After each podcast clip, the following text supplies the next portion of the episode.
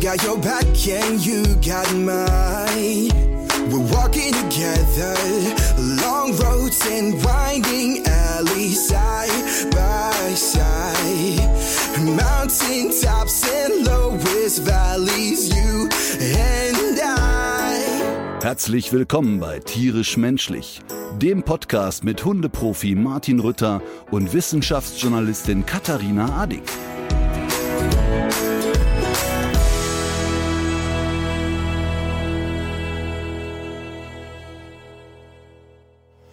So, pass auf.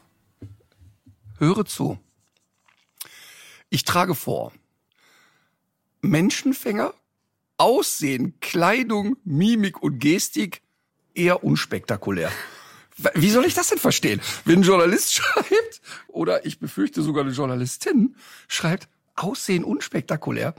Ich, ich dachte, dass ich in diesem Jahr gute Chancen habe bei Sexiest Man Alive. Ja. Und jetzt kommt hier Aussehen unspektakulär. Es ist eine Frechheit. Was Soll ich da noch? juristisch gegen vorgehen? Ich würde sagen, ja. Ja, ach so, ich sehe gerade, Sabine Ackermann, die Autorin.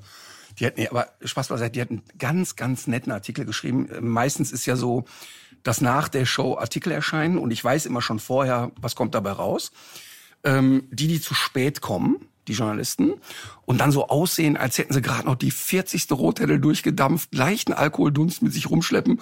Und ähm, du siehst, die kommen gerade vom Taubenzüchterverein sich da hinsetzen, also kommen eine halbe Stunde zu spät, sind nerven dann das komplette Publikum, weil sie ihren Platz nicht finden und dann aber genau nach elf Minuten wieder gehen. Aber woran erkennst du die denn? Haben die so einen Bleistift hinterm Ohr? Oder? Ah, ah den, den leicht alkoholisierten äh, Lokaljournalisten erkennst du sofort. Also Horst Schlemmer, ne, Ja. ist wirklich keine Parodie. Es ist einfach keine Parodie. Und dann kommen die rein, hauen die nach elf Minuten Kopfschütteln wieder ab. Und dann weiß ich am nächsten Tag, es kommt was ganz Wohlwollendes, Mhm. Nettes, weil die nehmen einfach unsere Pressetexte fertig.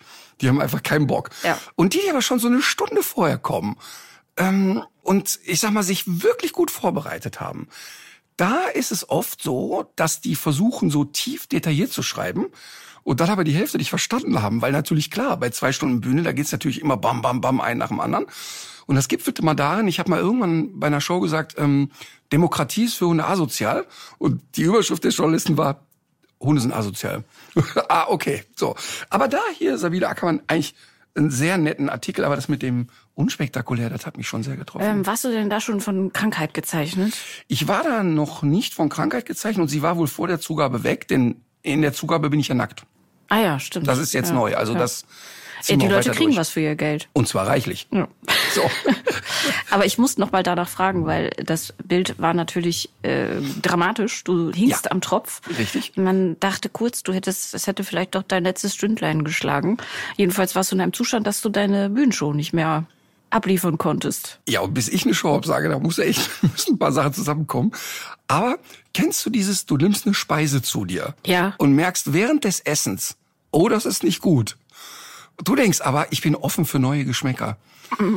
Weiß ich nicht. Äh, es- es eigentlich war- nicht mehr. Doch, äh, es ist so, ähm, ich hadere ja immer mit dem veganen Frühstück in den Hotels. Ne? Mhm. Und da war ein Hotel, die haben sich so eine Mühe gegeben, kannst du dir nicht vorstellen. Alles selber gemacht und alles super und waren total präpariert. Und direkt die erste Paste, die ich probiere, denke ich, okay, Warum ist die so es, sauer? Es ist komisch, aber okay, komm, wir sind offen. Und dann habe ich mir wirklich aus Höflichkeit ein ganzes Brötchen damit reingemampft und habe aber beim Essen gemerkt, das das will mein Körper einfach nicht. Und dann bin ich schlafen gegangen nach dem Frühstück und wurde So wach wie jeder normale Mensch, ja. der auf Tour ist, genau, der bis spät in die Nacht arbeitet. Und dann habe ich schon so gemerkt, ey, der Körper möchte das nicht. Und dann habe ich mich echt gefühlt wie zu betrunkensten Zeiten im Studentenwohnheim. Eieiei. Genau. Und da habe ich aber gedacht, na gut, jetzt ist es ja raus. Dann war es das ja wohl. Und dann kam Fieber und der ganze, ganze Gedeckel hinterher. Und da haben wir aber noch so bis 18 Uhr gedacht, komm, das kriegen wir irgendwie hin. Dann irgendwie, was weiß ich, eine schöne Infusion gekriegt und alles, was so gegen Übelkeit hilft. Und das gegen Übelkeit hat auch sehr schnell geholfen, aber ich war so platt von dem Tag, ich konnte dann einfach nicht mehr. Aber die Leute haben sehr nett und verständnisvoll reagiert und ja. Also dann- ungefähr zeitgleich hatte Alma ja äh, ein ähnliches Erlebnis. Die ist im Park gewesen und die ist auch offen für neue Geschmäcker. Ja. Und hat sich gedacht, ach, so ein bisschen Streusalz oder so. Wir wissen es noch nicht ganz genau, Ach, was es war. Könnte man ja mal probieren. Ich habe es auch nicht gesehen. Aber es ging dann nachts los und äh, nee, nachmittags ging es los, dass sie sich auch mehrfach übergeben hat und dann äh, mussten wir tatsächlich noch in die Tierklinik fahren, Mhm. weil irgendwann nur noch blutiger Durchfall aus Alma rauslief. Scheiße. Und das habe ich äh, so noch nie gesehen, hat mich auch sehr erschrocken. Ja, ich dachte, gleich kommt der Rest hinterhergelaufen. Und dann sind wir aber äh, in der Tierklinik gewesen, die Notdienst hatte in Köln und sind auch sehr nett und kompetent behandelt worden. Was ich allerdings sehr äh, heftig fand, war, also erstens, die Leute vor uns mussten sehr lange warten. Ich glaube, von diesen Engpässen haben wir auch alle schon mal gesprochen. Werden wir heute wahrscheinlich auch noch mehr drüber sprechen. Aber ähm, auch die Kosten, die dann plötzlich aufgerufen werden. Also das Röntgenbild kostet dann 500 Euro, der Bluttest nochmal ein paar hundert Euro. Also wir waren sehr schnell mit den Dingen, die man Weil hätte machen können. Notaufnahme war. Genau, mhm. ja, weil es nachts passiert. Und ich hatte nicht das Gefühl, dass wir da bei Halsabschneidern sind, sondern wirklich überhaupt gar nicht. Wir wurden auch sehr intensiv darüber beraten, was jetzt heute Nacht sinnvoll ist und was nicht. Aber ich habe gedacht, wir können es ja jetzt. Aber es gibt ja viele andere, die es nicht können. Ja. Und alleine schon nachts dann irgendwie in eine Tierklinik zu fahren, wenn du nicht gerade in der Stadt wohnst, Ja, ja, klar. äh, das ist mit so viel Kosten verbunden. Und da habe ich gedacht, das, also es wird viele Leute wird das ja wirklich dann nochmal eine ganz heftige Notsituation. Aber jetzt die bringen. wichtigere Frage, dem Tier geht's wieder gut. Dem Tier geht's wieder gut. Es hat sich auch schon am nächsten Tag hat es sich dann auch schon wieder was eingeholfen. Aber ich habe dann auch mit unserer Haus- und Hoftierärztin Sabine Holland gesprochen. Die sagte, bitte nicht übertreiben, jetzt nicht zu viel Wasser, jetzt nicht zu viel Essen auf einmal. Und wir sind jetzt wieder dabei zu gucken, ähm, woran hat's vielleicht wirklich gelegen, versuchen noch andere Sachen auszuschließen, wie Parasiten. Was mich wieder dazu gebracht hat, Kot sammeln zu müssen. Und äh, darauf bezieht sich mein Tipp des Tages, der auf einer eigenen Dummheit basiert. Oh, ruhig mal kurz sammeln gehen. Ruhig mal was? Ruhig mal kurz Ja, sammeln gehen. genau. Auch noch so random. Genau, aber äh, genau, dazu später, würde ich sagen. Ja, aber ich muss wirklich sagen, ich bin inzwischen, wenn der Hund kotzt, bin ich an der Grenze zu hysterisch. Ähm, also, da, dass ein Hund sich statistisch ein bisschen häufiger gibt als ein Mensch, ist, glaube ich, kein Geheimnis. Aber es ist für mich so ein Unterschied, ob ich merke, ach, da wirkt die noch mal so einen halben Eimer Futter raus und mampft ihn danach wieder und legt sich grunzend wieder in, ins Bett. So fing's auch an. Ja, ne, aber da- das, das ist okay. Aber wenn ich so merke, die, die ist so unleidlich und die läuft umher und die will noch mal und noch mal und noch So mal, war's, ja. habe ich doch inzwischen relativ schnell den Impuls zu sagen, ich lass mal einen Profi drauf gucken. Ähm, weil ich ja Emma auch gerade bei unserem Grundstück ja nicht 24 Stunden im Auge behalte. Also Mhm. ich bin ja echt inzwischen der Typ, ich gehe lieber mal zu schnell zum Arzt als zu spät. Also bei, bei Mina war das ja so, also da war der Tierarzt, den hätte ich erst gerufen, wenn die nicht mehr atmet. Aber Ja. sonst bei Emma bin ich irgendwie anders. Ich glaube, es ist auch keine Hysterie. Dazu werden wir gleich wahrscheinlich mehr erfahren, denn das ist das Stichwort, Stichwort Tierarzt. Wir sitzen heute nicht alleine hier. Gott sei Dank. Wir haben heute einen Gast, ähm, der mich äh, mehrmals zum Lachen gebracht hat. Das ist schon mal viel wert. Und äh, der, glaube ich, jemand ist, wenn man so Schüler ist, hätte man den großen Wunsch, dass der der Lehrer ist. Ja, stimmt. Ähm, denn ich glaube, so ein, ein Teil äh, des äh, Schulversagens von mir, haben wir ja oft drüber geredet, lag daran, dass ich mich nie entertained gefühlt habe. Und ich finde, es ist eine große Kunst. Und auch deshalb sitzt er heute hier, eine große Kunst, wenn Menschen ähm, faktenbasiert Dinge erklären, aber auf eine wirklich unterhaltsame, nachvollziehbare Art und Weise. Ja. Ist ein junger Mensch, im, also im Vergleich zu uns, Zu dir? zu dir, ist, er, ist er jung. Kann man drüber diskutieren, aber okay. aber, aber auf jeden Fall finde ich auch eine neue Generation Tierarzt, die Social Media nutzen, um Dinge zu erklären, die auch Spaß zu verbreiten. Und da freuen wir uns sehr drüber. Da freuen wir uns sehr äh, drüber. Äh, bei uns ist Dr. Karim Montassa und äh, bekannt vielen als der YouTube-Tierarzt. Herzlich willkommen. Hallöchen, vielen Dank. Jetzt bin ich, bin ich gut mit Komplimenten. aber danke. Karim the Dream. Oh Gott. Oh Gott. Aber ist bitte nicht. Nee, nee, ich muss Worauf basiert sagen, das? Nee, das, äh, das, es gab einen Basketballer, Karim Abdul-Jabbar. Abdul-Jabbar, klar, ja. Und da Karim the Dream, weil ja. der äh, sozusagen alle Träume erfüllt Nur hat. hat der tatsächlich in seinem Leben ein bisschen mehr geleistet schon. Also Ja, also wenn es dahin läuft, ne, da, dann werden wir sagen, wir haben den hier groß gemacht. Genau. Schön, dass du da bist. ich freue mich sehr. Vielen Dank für die Einladung. Wir wollen heute eigentlich über das Thema Knochenbrecher sprechen, aber ich ja. würde gerne die Gelegenheit nutzen, ganz kurz vorher. Ist es hysterisch, wenn der Hund äh, erkennbar dehydriert ist und blutigen Durchfall hat äh, zum Ich glaube, für die Frage brauchen wir keinen Tierarzt. Wenn der Hund aus allen Poren blutet und er atmet kaum, ist es okay, wenn ich zu dir sehe? Schnappatmung ist präfinal. ähm, also äh, nein, also es ist nicht ähm, hysterisch. Ja. Ähm, aber es ist auch nicht übertrieben, wenn man sich unwohl fühlt und sich denkt, irgendwie kommt mir die Situation fishy vor. Einfach mal zu seiner Tierärztin zu gehen und einfach mal draufschauen zu lassen. Ja. Und du hast ja vorhin schon gesagt, so, ne, die ähm, Kliniken und Notdienst, Gebühren, GOT-Erhöhungen, dieser ganze Komplex hat ja alles ähm, teurer gemacht. Äh, Sternchen, Sternchen unten, es ist immer noch, also da wird noch mehr kommen, weil es ist, wir sind inter, im internationalen Vergleich, auch europäisch, immer noch nicht auf einem äh, akzeptablen Niveau. Also das wird noch teurer werden. Aber so oder so, äh, bitte versichert eure Tiere. Also es, mir ist komplett egal, ihr könnt das machen, wo ihr wollt, lasst euch da beraten, aber bitte kümmert euch darum, eure Tiere zu versichern, weil das, was niemand möchte, Tierärztin nicht, ihr nicht, die Tiere erst recht nicht, ist, dass ihr in die Klinik geht und dann die Entscheidung habt, ah, entweder ich kann jetzt hier ähm, mich verschulden und dann wird mein Tier behandelt oder ja, dann müssen wir es vielleicht einschläfern im schlimmsten Fall. Und das ist wirklich eine Entscheidung, die will niemand und deshalb bitte kümmert euch drum. Aber das ist ein super Thema, weil ähm, wir hatten das hier schon mehrmals, Ja. das Thema Tierversicherung. Und ähm, da kannst du dir ja vorstellen, dass mich Tierversicherungen bombardieren und sagen, oh, der Herr Rütter wäre ein schönes Testimonial für uns. Und dann stelle ich immer fünf Fragen und bei vielen kommen schon weit aufgerissene Augen, so nach dem Motto, Schweißperlen äh, auf das der ist Stirn. eine gute Frage, die haben wir uns noch nie gestellt. Oder auch natürlich nicht. Oder Wir sind doch selbstverständlich nicht ist doof. das nicht möglich. Ja. Ähm, und deshalb tue ich mich eben schwer mit einer einzelnen Empfehlung. Absolut. Aber wir sind total dran an dem Thema. Also wir Ja. sind mit Versicherern äh, zugange, die uns im Zweifel sogar ein sehr individuelles Paket schnüren können. Ja. Ähm, äh, aber ich glaube auch, das ist so mein Empfinden, dass es wahrscheinlich in zehn Jahren kaum noch jemanden geben wird, der sein Tier nicht versichert hat. Total. Ich meine, ich habe in, ähm, in England gearbeitet. Also ich komme eigentlich aus der Neurologie, Neurochirurgie und habe ich in England gearbeitet und da sind einfach weit über 90 Prozent der Tiere versichert. Und das führt einfach zu einer ganz anderen Medizin. Weil die Leute kommen rein mit diesem Selbstverständnis von, oh, mein Hund hat einen Bandscheibenvorfall, machen sie alles. Und dann äh, wird halt auch alles gemacht. Ähm, und ich glaube, dass was man den allen Versicherern hierzulande ein bisschen zugutehalten muss, ist, dass das ein relativ neues Thema hier ist. Und die entwickeln sich da gerade hin. Und ich glaube, also es passieren so viele Dinge gleichzeitig. Es wird teurer, dadurch schließen mehr Leute eine Versicherung ab.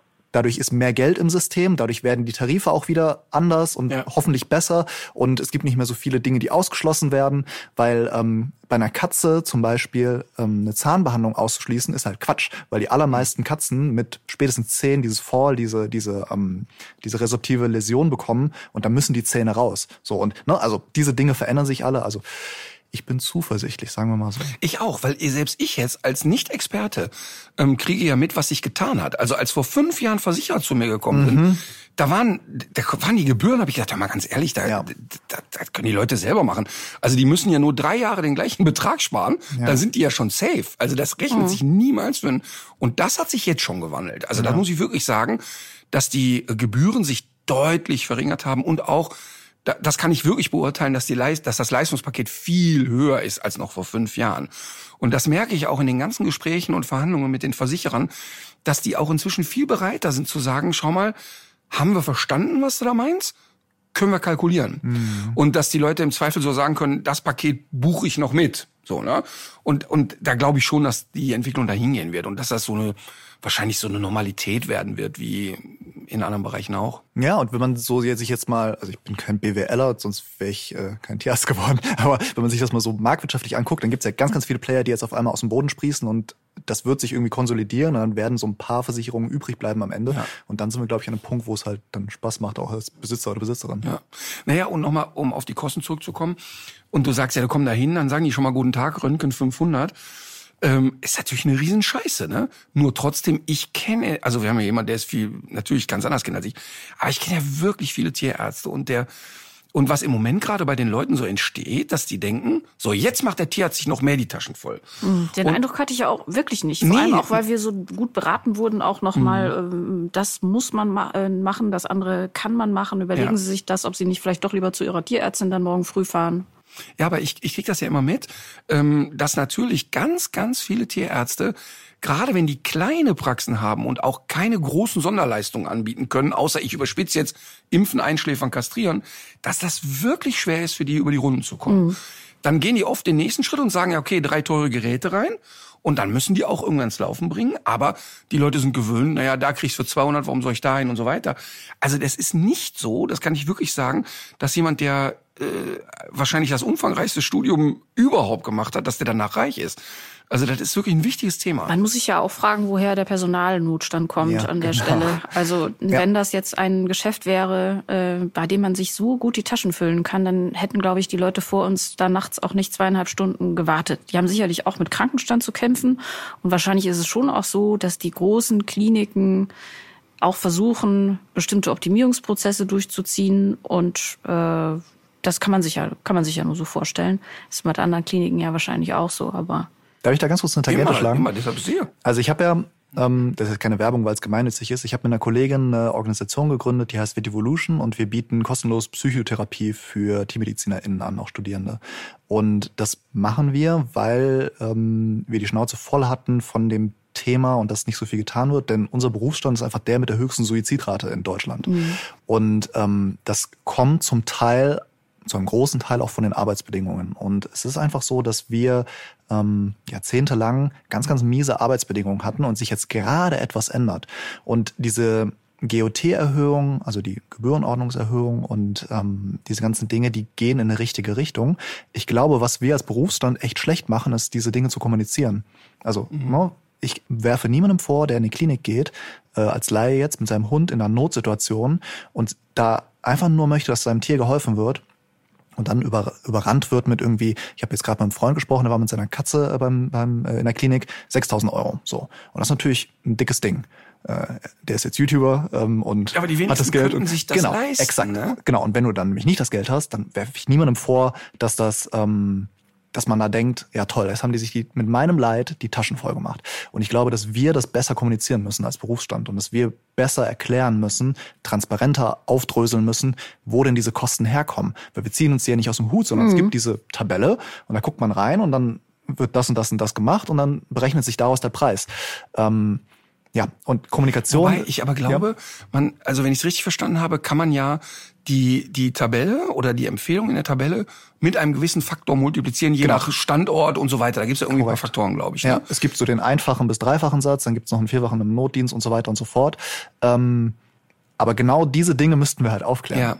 Ne? Und dass man darüber spricht und dass man sagt, hey, ähm, das und das ist, ist jetzt, sind jetzt die Optionen in der Behandlung, weil man kann ja nicht immer nur eine Sache machen, sondern man kann ja so ein Spektrum an Dingen machen. Dass Ja, man sagt, hier, das ist die günstige Alternative, das ist die ähm, teurere, das sind aber die Vorteile der teureren. Und da transparent zu kommunizieren, ist etwas, das wir im Studium nicht lernen und so, das kann man oder das kann man nicht, ist Quatsch. Ne? Kommunikation kann man lernen. Ähm, und ich bin der festen Überzeugung, dass wenn wir das im Studium anpassen irgendwann, und da gibt's jetzt erste Bemühungen, dass das dann auch in Zukunft besser wird. Ja, und das ist ein ganz wichtiger Faktor. Weil wenn ich jetzt als Kunde, egal wo ich hinkomme, Ja. Sehr schnell verstehe, worum es hier geht. Habe ich jetzt mit Handwerkern erlebt. Wir hatten irgendwie einen riesen Schimmelschaden. Ähm, Handwerker kommt, guckt sich das dreimal an und sagt, ja, pass auf, äh, hier Raufasertapete macht kein Mensch mehr, weil nimmt immer Schimmel auf, wenn einer nicht vernünftig lüftet. Äh, äh, äh. Und er sagt, pass auf, meine Empfehlung wäre wie folgt. Wenn ich hier wohnen würde, alles bitte, fließen. das ist mein Paket, so würde ich's machen. Wenn ihr sagt, ihr werdet hier noch vier Jahre sein, dann machen wir das jetzt so, dass das noch genau vier Jahre funktioniert. Und dann soll sich bitte der Nächste damit rumärgern. Dann hat er das sehr, sehr detailliert erklärt und jede Zahl war für mich nachvollziehbar. Hätte der mir nur die Zahl genannt, ich gedacht, der ist nicht ganz knusper auf der, so, was ist denn das für eine Zahl? So war das aber für mich erklärbar. Und da, da- das heißt nicht, dass man sich rechtfertigen muss. Ich finde, dass jemand, der eine gute, Genau. Leistung, eine gute Leistung bringt, auch Ja. einen sehr guten Preis verlangen darf. Ja. Ich erlebe das ja bei uns im, im kleineren Rahmen. Also bei uns kostet bei den Trainern in aller Regel eine Einzelstunde das, was der Jahresbeitrag im Schäferhundclub kostet. Das ist aber nicht vergleichbar. Das sind wirklich, da gibt's Hunde und da gibt's Hunde, aber ist nicht vergleichbar. Ähm, und wir kommen nicht über die Schiene und sagen, ja, wir rechtfertigen jetzt da 80 Euro für eine Stunde. Das machen wir einfach nicht, ähm, weil die Leistung einfach gut ist. Aber trotzdem muss man ja ein bisschen verstehen, dass ähm, das, was ihr macht, ja mit, mit viel Kostenaufwand, hohe technische Geräte, lange Studienzeit, Personal und so weiter und so fort. Also Kommunikation, ne? wie in allen Lebensbereichen eigentlich. Ja, wirklich, es bricht immer wieder auf Kommunikation runter, ja. Wie viel Zeit beansprucht eigentlich der YouTube-Tierarzt? ja das ist mein Vollzeitjob. Ich mache seit 2018 nichts anderes. Also Ach ein bisschen so. Fernsehen und so, aber das war's. Ah, Also, du bist gar nicht mehr als Tierarzt praktisch nee, tätig. nee, nee, nee, nee. Ah, Äh, ich, okay. äh, das ist mein, mein Hauptberuf und das ermöglicht mir viel freier und direkter über diese Themen zu sprechen und ähm, den Finger auf Wunden zu legen, wo ich ihn vielleicht nicht hinlegen würde, wenn ich jetzt noch in einem Anstellungsverhältnis in einer Klinik wäre oder so. Ja, darauf wollte ich nämlich gerade hinaus, weil das zeichnet deine Videos ja auch aus, dass du dich häufig sehr weit aus dem Fenster lehnst und durchaus auch ähm, streitbare Themen anschneidest. Ja, ist wichtig. Und wir haben äh, da ein gemeinsames Interesse, wir drei, ähm, und zwar betrifft das das Knochenknacken. Ähm, es gibt immer mehr Videos im Internet, die kursieren. Es gibt auch eine Fernsehsendung. Da werden von offensichtlich anatomischen Laien Tiere knackend vermeintlich eingerenkt. Kannst du vielleicht noch mal erzählen, was diese Videos bei dir ausgelöst haben oder warum äh, du dich dann auch dazu bewogen gefühlt hast, da dazu mal Stellung zu beziehen? Darf ich einmal kurz eingrätschen? Ja. Für die, die das so nicht kennen, ne? die meisten kennen aber Tamahanken, der viele Jahre ja im Privatfernsehen unterwegs war, großer Ostfriese, der irgendwie durch die Welt rannte und äh, kernig und kräftig an Pferden zog, ähm, unter anderem auch Barbara Schöneberger in der NDR Talkshow auf den Tisch warf und sie einrenkte. Ähm, äh, und diese Sendung hatte einen hohen Unterhaltungswert, weil unter anderem ähm, ja ganz offensichtlich der Tamahanken ja auch dem Leben sehr zugewandt war. Also man grillte in der in den Folgen auch regelmäßig Wildschweine und trank sich ein und spielte Akkordeon. Ähm, das war so ein bisschen Freak-Unterhaltungsshow. Trotzdem war ich immer, wenn ich es gesehen habe, habe ich mir gedacht, ey, bitte, wer, wer lässt das denn zu? Also warum kommt man auf die Idee, das zuzulassen? Weil alles in mir, ohne es wirklich wissenschaftlich beurteilen zu können, gesagt hat, ey, das sieht nicht gut aus, das sieht einfach nicht gut aus, was da passiert. Ja. Ähm, und es wurde natürlich in der Sendung auch nie mal geschaut, was ist denn eigentlich jetzt danach mit dem Tier und wie geht es denn weiter? Lebt das noch? atmet es noch und auch ähm, was was ich halt immer schräg fand, dass du natürlich auch als Zuschauer nie verstehen konntest, was ist eigentlich das Problem? Also woher kommt das Problem? Ne? Also wir versuchen ja bei mir in der Sendung das Problem einmal darzustellen und zu sagen, okay, wohin entwickelt sich das? Ähm, dass das nicht immer gelingt und da auch das zeigen wir ja, ist ja ganz nachvollziehbar. Aber da war es immer so, er kommt, lügt, hat immer irgendwie einen flapsigen Spruch auf den Lippen und ist irgendwie so ein Junge aus dem Volk und und immer irgendwie ein bisschen dusseliges Zeug auf unterhaltsame Art und Weise. Und dann funktionierte das. So, jetzt ist Tamahanken ja verstorben und ähm, irgendwie war die Position besetzt und ich habe die ganze Zeit schon gewartet, so wann kommt der nächste, weil es ja eigentlich nur nachvollziehbar ist. Und dann ähm, hat Murat, der also da als der Knochenknacker bei RTL unterwegs ist, ähm, ja sehr erfolgreich ähm, in den Social Media Plattformen, also mit mehreren Millionen Followern und jemand, der sich ein bisschen auskennt in der Social Media Welt, weiß, dass das er keine Knochen knacken müsste, wenn er diese Followerzahlen hat. Also, ähm, also er muss sie, damit er Follower hat, aber Ja. äh, sein Kerngeschäft wird nicht sein, die Euros für das Einrenken, sondern eher der YouTube-Channel oder, Ja. oder Instagram und Co. Aber es hat weltweit eine Aufmerksamkeit. Und ich habe mir die Follower angeguckt. Das sind nicht nur alles Fake-Follower, sondern das sind wirklich Leute, die international gucken, weil ja Sprache keine Rolle spielt. Ne? Das heißt also, ob in Dubai oder Ankara das jemand guckt, spielt keine Rolle. Und deshalb sind diese Videos extrem äh, von viraler äh, Bedeutung. Also die gehen wirklich durch die Decke mit ein paar Millionen Aufrufen. Ähm, und man hört immer ein exorbitant lautes Knacken. Äh, ein, also für mich ist immer kurz vorm Eklat. Also ich habe den RTLern immer gesagt, ich würde auch in jeder freien Sekunde die Kamera draufhalten, weil es ist wirklich sehr häufig kurz davor, dass er gebissen wird. Ähm, und mir macht das immer so dieses, oh Gott, oh Gott, oh Gott.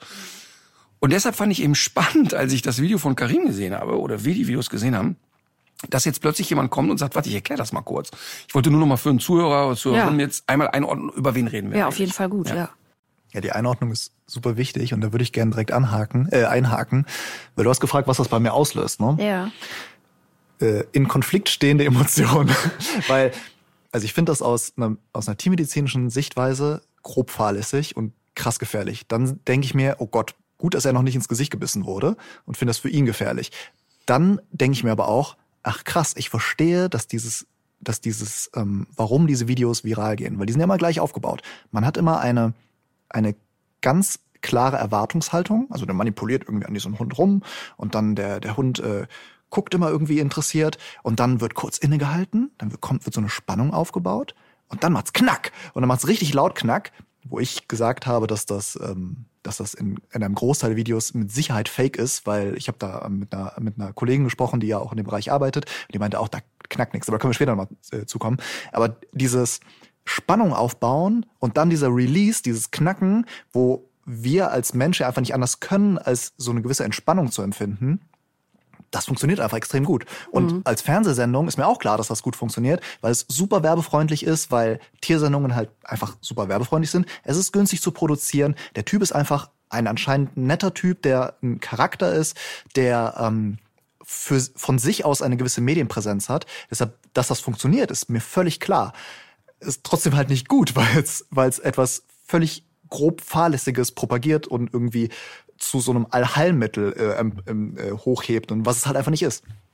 Und wenn man sieht, die Hunde danach, äh, die reagieren ja oft, also ist ja oft Ja. so eine etwas freudige Stimmung. Ja, naja, es geht, und, ja. Ja, also ich habe jetzt schon einige Videos gesehen, ähm, wo das so gewesen ist. Und ich wäre jetzt mal so aus Laiensicht würde vermuten, die sind erstens froh, dass die Situation vorbei ist und die fühlen sich vielleicht auch angesteckt von der Situation, die so um sie herum ist. Also nicht? Martin, da bist du der Experte. Einfach Das- nein. Ja. Aber ich habe immer so einen Eindruck, dass die eher so beschwichtigen und sich Total. denken, oder? Was, Ah, okay. was sagst du als Profi dazu? Äh, Genau, also, also es gibt äh, in aller Regel gibt es erstmal so, was ich gut finde, dass er ja erstmal oder in den meisten Videos oder in vielen Videos erstmal Kontakt zu den Tieren aufnimmt. Ne? Und ähm, Nicht von hinten und anschleichen. Das absolute und Minimum an. Anforderungen. Ja, pass auf, du wirst aber lachen. Ich habe auch bei Tierärzten nicht Mhm. nur einmal erlebt, guten Tag, direkt Ohr hoch, Spritze in Pöter und weiter geht die Fahrt. Also ich Die bin werden schon, aber nicht alt, oder? Ja, weiß, ja, weiß ich nicht, weil die Hunde sind meistens auf dem Behandlungstisch doch eher verunsichert und eingeschüchtert Mhm.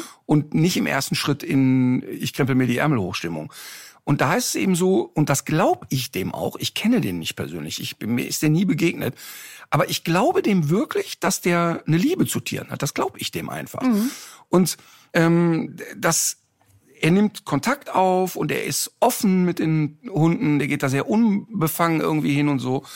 Und dann passiert's eben, dass äh, erst so ein bisschen rumgekuschelt wird, dann wird in aller Regel, ich weiß nicht warum, der Tick lässt uns sehr häufig ja im, im Halswirbelbereich gerupft. Ja, das scheint das Problem Und oft zu sitzen. Wird, wird auf jeden Fall immer der Kopf so ein bisschen nach links und rechts gewackelt. Ähm, und dann macht's Rums. So, und bei dem Rums passieren eigentlich immer zwei Dinge, die eigentlich ganz typisch in der hündischen Kommunikation sind. Erstmal entsteht Angst. Du siehst immer Angstmimik. Immer erstmal weit aufgerissene Augen, weit geöffnete Pupillen, eine gewisse Starre.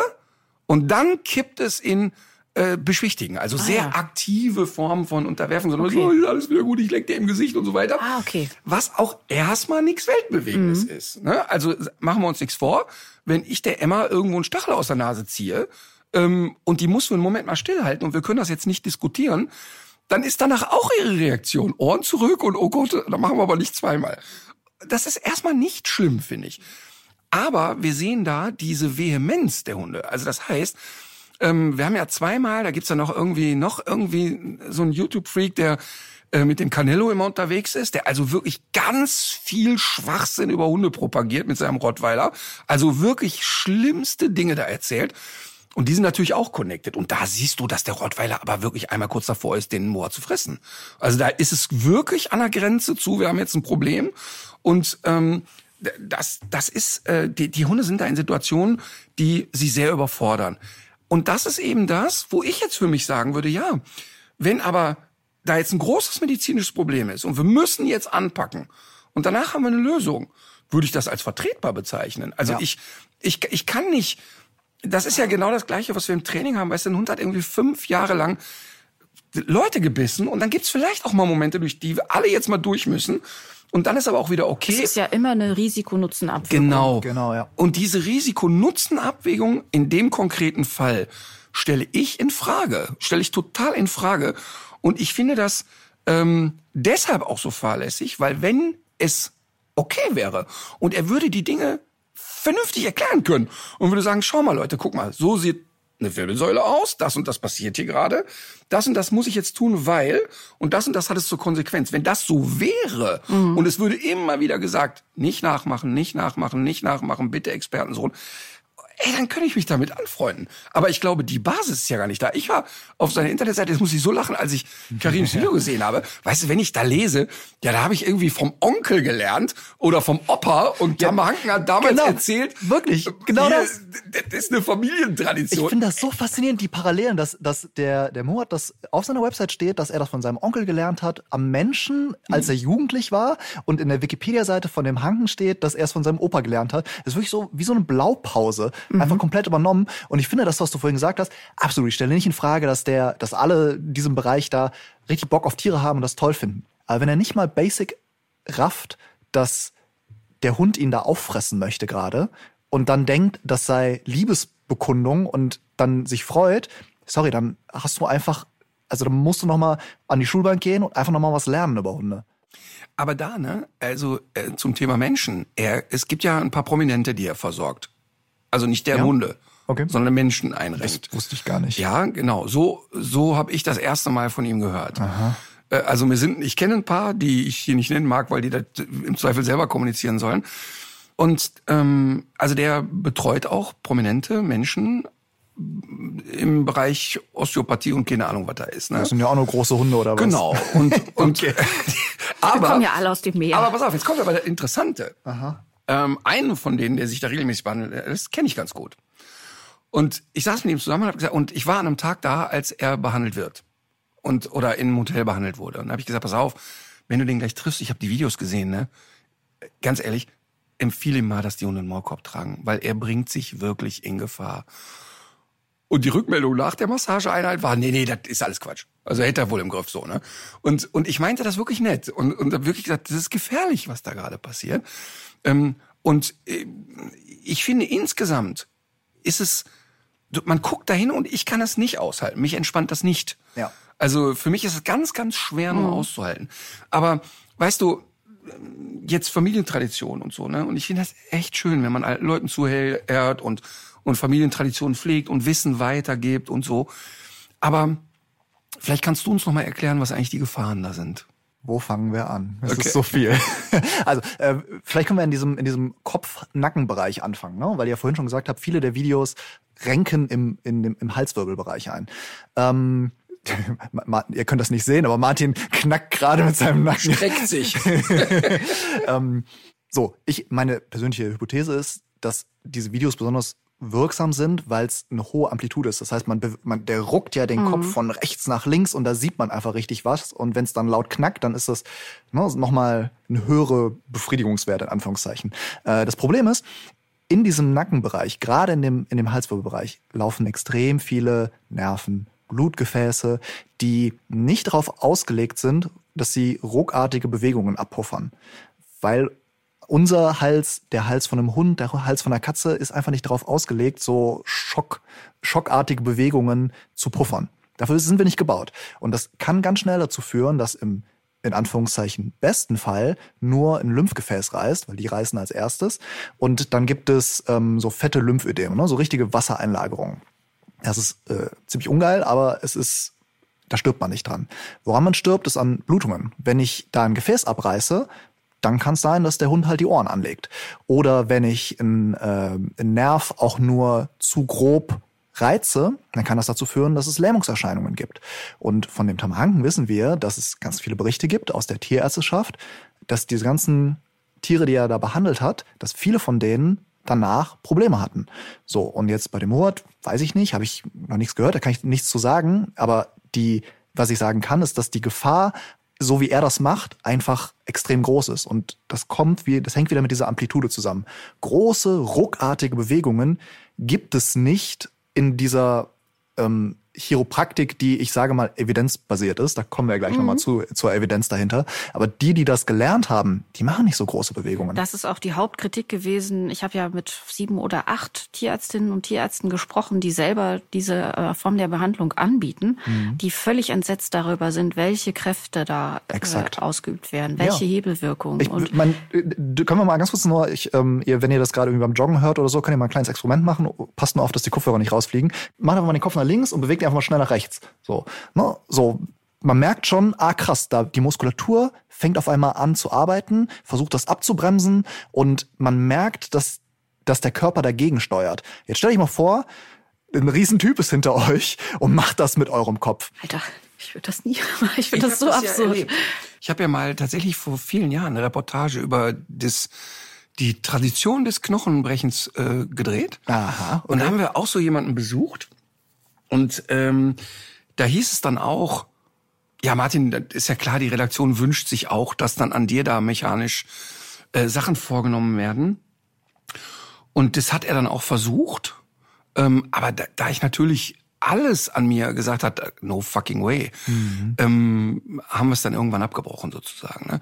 Ähm, aber da war das auch so, dass wir jemanden besucht haben und ich eigentlich die ganze Zeit nur dachte, wir sind hier völlig im Neandertal gelandet. Also das ist, das war so ein Geplappere von äh, so so Stammtischthesen waren das irgendwie, ne? Und was ich bisher nicht verstanden habe, was ist denn eigentlich sein Ziel? Also Ja, was exakt. ist denn eigentlich das? Was möchte er denn erreichen? Was Ja. ist die, die Idee? Ich glaube, er kann alles heilen auf diese Art. Ja, aber aber irgendwie Genau, gibt's das- eine Erklärung. Da, also das ist das, das Grundding, was, wo ich sage, okay, hier haben wir einen Scharlatan, er erklärt nicht, was er damit eigentlich wie bezwecken möchte. Ne, Das hast du vorhin auch schon erwähnt und das ist für mich die größte rote Flagge überhaupt. Aber das, was man immer hört, ist, ja, da gibt's Knochenblockaden oder Wirbelblockaden. Was ist denn eine Wirbelblockade? Also das, wenn, wenn man das als Laie sagt und irgendwie nachplappert sozusagen, okay, whatever. Aber wenn man das als Behandlung anbietet, dann hat man einfach grundlegende Anatomie nicht verstanden. Weil dieses, das, ähm, das, was man sich ja so vorstellt, ist, glaube ich, dass man hat so diese Wirbelkörper, diese Knochen und die stehen irgendwie so zueinander, dass die sich nicht ordentlich bewegen können und da muss man mal richtig dran rucken und dann äh, geht das wieder, dann läuft das wieder. Das stellt man sich doch, ich glaube, die Leute stellen sich so vor wie äh, diese äh, Raupen, die es früher für Kinder gab, mit den Holzgliedern. Ja, genau, Und genau, dann ist ja. das so ein bisschen verdreht und Ja. dann macht man einmal, drückt die wieder rein, dann macht's genau. klack und alles ist wieder Aber in der genau Reihe. So, genau Ja. so. Also als wäre etwas so ein bisschen verrutscht. Genau. So, ne? Genau, richtig. So, das gibt es nicht. Da können wir direkt mal mit aufräumen. Dieses, dieses Phänomen existiert nicht. Können wir jetzt wieder ein kleines Sternchen machen, kommen wir später nochmal zu so äh, Qualzuchten, Keilwirbel und so weiter und so fort. Da existiert das in einem gewissen Umfang schon, aber da sollte man erst recht nicht rangehen. Können wir vielleicht später nochmal dran zu, äh, zurückkommen. Aber dieses, ja, da ist irgendwie was blockiert und dann macht man mal Knack und dann ist das, dann lö- löbt es wieder so, das, das gibt es nicht. Das funktioniert nicht, weil zwischen den Wirbelkörpern sind Bandscheiben. Das sind wie so Gelpuffer. Die sind relativ wichtig. Das weiß jeder, der schon mal einen Bandscheibenvorfall hatte, wo nämlich dieses Gelpolster so ein bisschen verrutscht. Und diese Bandscheibenvorfälle, ne, man weiß ja so auch als Laie, wie schmerzhaft der Shit ist. Und das liegt daran, dass das minimale Druckveränderungen auf die Nerven sind, die an der Wirbelsäule entlanglaufen. Und wenn man sich jetzt vorstellt, dass da irgendwelche Wirbel richtig verkeilt wären, das geht nicht. Die, Leu die Hunde, die Menschen, die würden einfach nicht auf ihr Leben klarkommen. Das nennt sich dann ein, ein äh, Bruch der Wirbelsäule und da kommt man in die Notaufnahme für. Und wenn man noch mal äh, sich anguckt, woher, also ich glaube ja, wir sind uns alle einig, dass viele Knackgeräusche in diesen Videos hinterher draufgelegt wurden oder irgendwie künstlich erzeugt sind. Dazu vielleicht ähm, kleine Übung für zu Hause. Schaut euch mal die Videos auf Instagram an und auf TikTok, die teilweise unterschiedliche Geräusche haben. Okay, interessant. Je nach Zielgruppe. Finde Genau. ich interessant. Ja, das finde ich sehr professionell. Bei TikTok muss dynamischer Ja, sein. klar. Ähm, aber wenn man sich überlegt, ist dieses Geräusch eigentlich plausibel und was im Körper könnte so ein Knacken hervorrufen? Ja. Das ist ja im Grunde das, was man so vom, vom Fingerknacken kennt. Genau. Wenn man so ein Gelenk auseinanderzieht, dann ergeben sich ja so Luftbläschen und wenn die platzen, dann knackt's. Genau. Und ich glaube aber, dass das Knacken im Kopf der Leute, die es sehen, dann wieder assoziiert ist mit dieser Raupe. Also das sind, ja, das, ja, aber Genau, das in dem ja. Moment, wo du das Glied von der Raupe wieder in die, in die Kette zurückdrückst, dass dann, ach, klack, jetzt sitzt es wieder. So wie wenn Mhm. Ja. irgendwie das Radio im Auto rausgesprungen ist und man klackt's wieder zurück. Und Mhm. dann, dann ist wieder alles in Ordnung. Aber Man merkt, dass wir alt sind an diesem Tisch. Für, für alle jüngere, jüngeren Zuhörer, früher gab es Radios, äh, die man im Auto gehört hat. die gibt's heute auch. Die Katharina hat auch heute hat noch so eine Spaß. Antenne auf dem Dach. Mein Auto ist tatsächlich 30 Jahre alt.